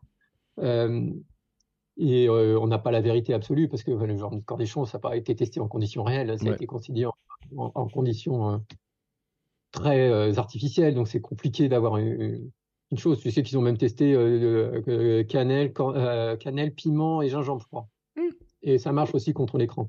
D'accord. Bon. voilà. Mais oui, je, alors les crampes, j'en parle, oui, parce que les crampes, c'est quand même quelque chose qui intrigue beaucoup de gens et qui, qui pose beaucoup de soucis. Et donc ça, oui, j'en parle dans, le tome 2, mais j'en parle, oui, parce que c'est important. On a, il y en a beaucoup de d'idées reçues dessus, en fait. Et voilà, le principe, c'est quand même de, d'aller sur les idées reçues. Ouais. Ça, et est-ce que tu parles des points de côté? Parce que j'ai le nombre de questions que j'ai reçues sur les points de côté, d'où ça vient, comment les éviter, etc. Et scientifiquement, je ne sais pas si j'ai vu euh, quelque chose là-dessus. Je ne crois pas qu'il y ait de réponse scientifique là-dessus. Euh, j'avais regardé un moment, j'avais pas beaucoup de choses dessus. Je me suis pas replongé récemment voir s'il y avait eu plus, mais je crois qu'on n'a pas de, pas de vraie réponse là-dessus. Eh ben écoute, bah, comme ça, ça, ça fera le tome 3. Euh... je me repose de temps en temps. Ouais, tout, en tout cas, Fabrice, écoute, c'était euh, toujours comme toujours passionnant. Euh, je, tu sais, j'ai une petite tradition de te demander, tu, bon, t'es quoi? T'es en coupure? Tu fais, tu t'entraînes? Tu prépares des choses? T'en es où là? Alors, je suis euh, en, pas en coupure parce que je m'entraîne toute l'année en fait. Mmh. J'ai fait une petite coupure. je suis en préparation tranquille pour un Alpha Ironman au printemps puis un deuxième, et puis peut-être un troisième à l'automne, et peut-être un ultra euh, après. Bon. Euh, j'ai pas encore, j'ai qu'une course où je me suis inscrit. Pour le reste, euh, je vais encore un peu aussi autour de la vie familiale. Mmh. mais j'ai fait une, grosse année et je me suis blessé cette année. Donc, tu vois, je, je, sais tout ce qu'il faut faire pour se blesser, mais ça m'arrive de me blesser aussi. Donc, pour l'instant, je suis en, en reconstruction pour euh, me repartir sur de bonnes bases et je prends le temps de, me reconstruire. Eh bien écoute, je te souhaite en tout cas une bonne reconstruction. En attendant, on va tous faire nos petites lettres au Père Noël. Donc euh, ton livre, euh, La science de l'endurance, 40 découvertes qui vont améliorer vos performances. Hein, et comment progresser alors qu'on ne progresse pas si facilement que ça, hein, si j'ai bien compris l'idée. Euh, disponible à partir du 12 décembre, donc euh, très largement, on a largement le temps d'avoir sous le, sous le sapin. Hein. On va le trouver dans toutes les librairies. Normalement. Ah, voilà. Oui, oui. Normalement. Mon éditeur a fait le travail. Voilà, l'éditeur, et on le dit en plus, c'est chez Soukar, donc en plus on peut même commander directement sur leur site, je crois, et même en précommande, pour ceux qui voudraient être sûrs de l'avoir, vous pouvez l'ajouter au panier, euh, et l'ajouter comme ça. En tout cas, je mettrai aussi le lien dans les notes de l'épisode, bien entendu, hein, pour retrouver ça. Euh, sur Instagram, t'es pas très bavard, je sais pas si t'es bavard ailleurs, sur les réseaux sociaux Bah, je sais pas, est-ce que je suis bavard euh, sur le podcast, ça va Ouais. Instagram, j'ai du mal à l'utiliser, j'y arrive pas. Hein mettre des photos comme ça, hein, je ne suis pas. J'y arrive euh, non, en ce moment, je suis pas très bavard parce que j'étais beaucoup dans l'écriture, en fait. Hmm. J'étais bavard sur le papier. Tu continues à bloguer un peu sur le blog de Souka ou pas? Tu... Euh? Non, dans le blog fonctionnait un peu moins bien. Euh, mais j'étais très bavard sur le livre et du coup, j'avais pas le, temps de. Parce que ça, ça demande beaucoup d'énergie d'écrire un livre, ça demande beaucoup de, de, de temps et euh, beaucoup de focalisation. J'étais très focalisé là-dessus et quand j'écrivais, c'était pour le livre. Eh bien, écoute, en tout cas, moi, j'ai hâte de découvrir le livre. Euh, je pense qu'on a bien compris euh, l'esprit dans lequel tu l'as écrit. et puis, je recommande aussi tous les autres livres, hein, parce que franchement, t'en as, en as fait combien au total de livres là? Bah, Celui-là, c'est le sixième. C'est le sixième. Ouais, comme quoi, il y a de tout. Hein. Il y a des recettes de cuisine, il y a de l'entraînement paléo, il y a. T'arrives en manque d'autres là, dans l'histoire? Alors, le premier, c'est la nutrition de l'endurance. Le deuxième, c'est les recettes. C'est une recette pour l'endurance. Le troisième, c'est paléophyte. Le quatrième, c'est l'entraînement à glycogène bas, ultra performance. Mm. Quatrième, c'est le régime cétogène. Mm. Et euh, euh non, je vais vous faire. Mais le sixième, c'est celui-là. Le Cinquième, c'est le régime cétogène. Voilà. Eh bien, écoute, euh, voilà, comme quoi, si vous voulez le pack, et on va faire un pack, un pack Fabrice Kuhn.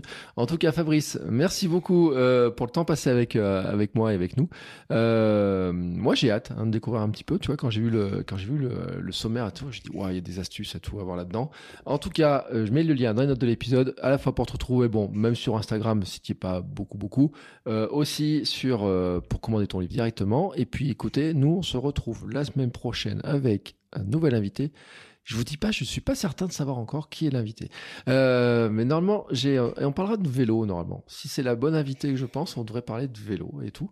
Alors c'est peut-être pas des vélos de triathlon, mais c'est d'autres vélos pour partir à l'aventure. Si c'est bien l'invité euh, quand on arrive à caler. En tout cas, Fabrice, je te remercie beaucoup et je te souhaite ben, une belle, des belles fêtes de fin d'année, hein, déjà, et puis belle reconstruction et puis un bon début d'année prochaine.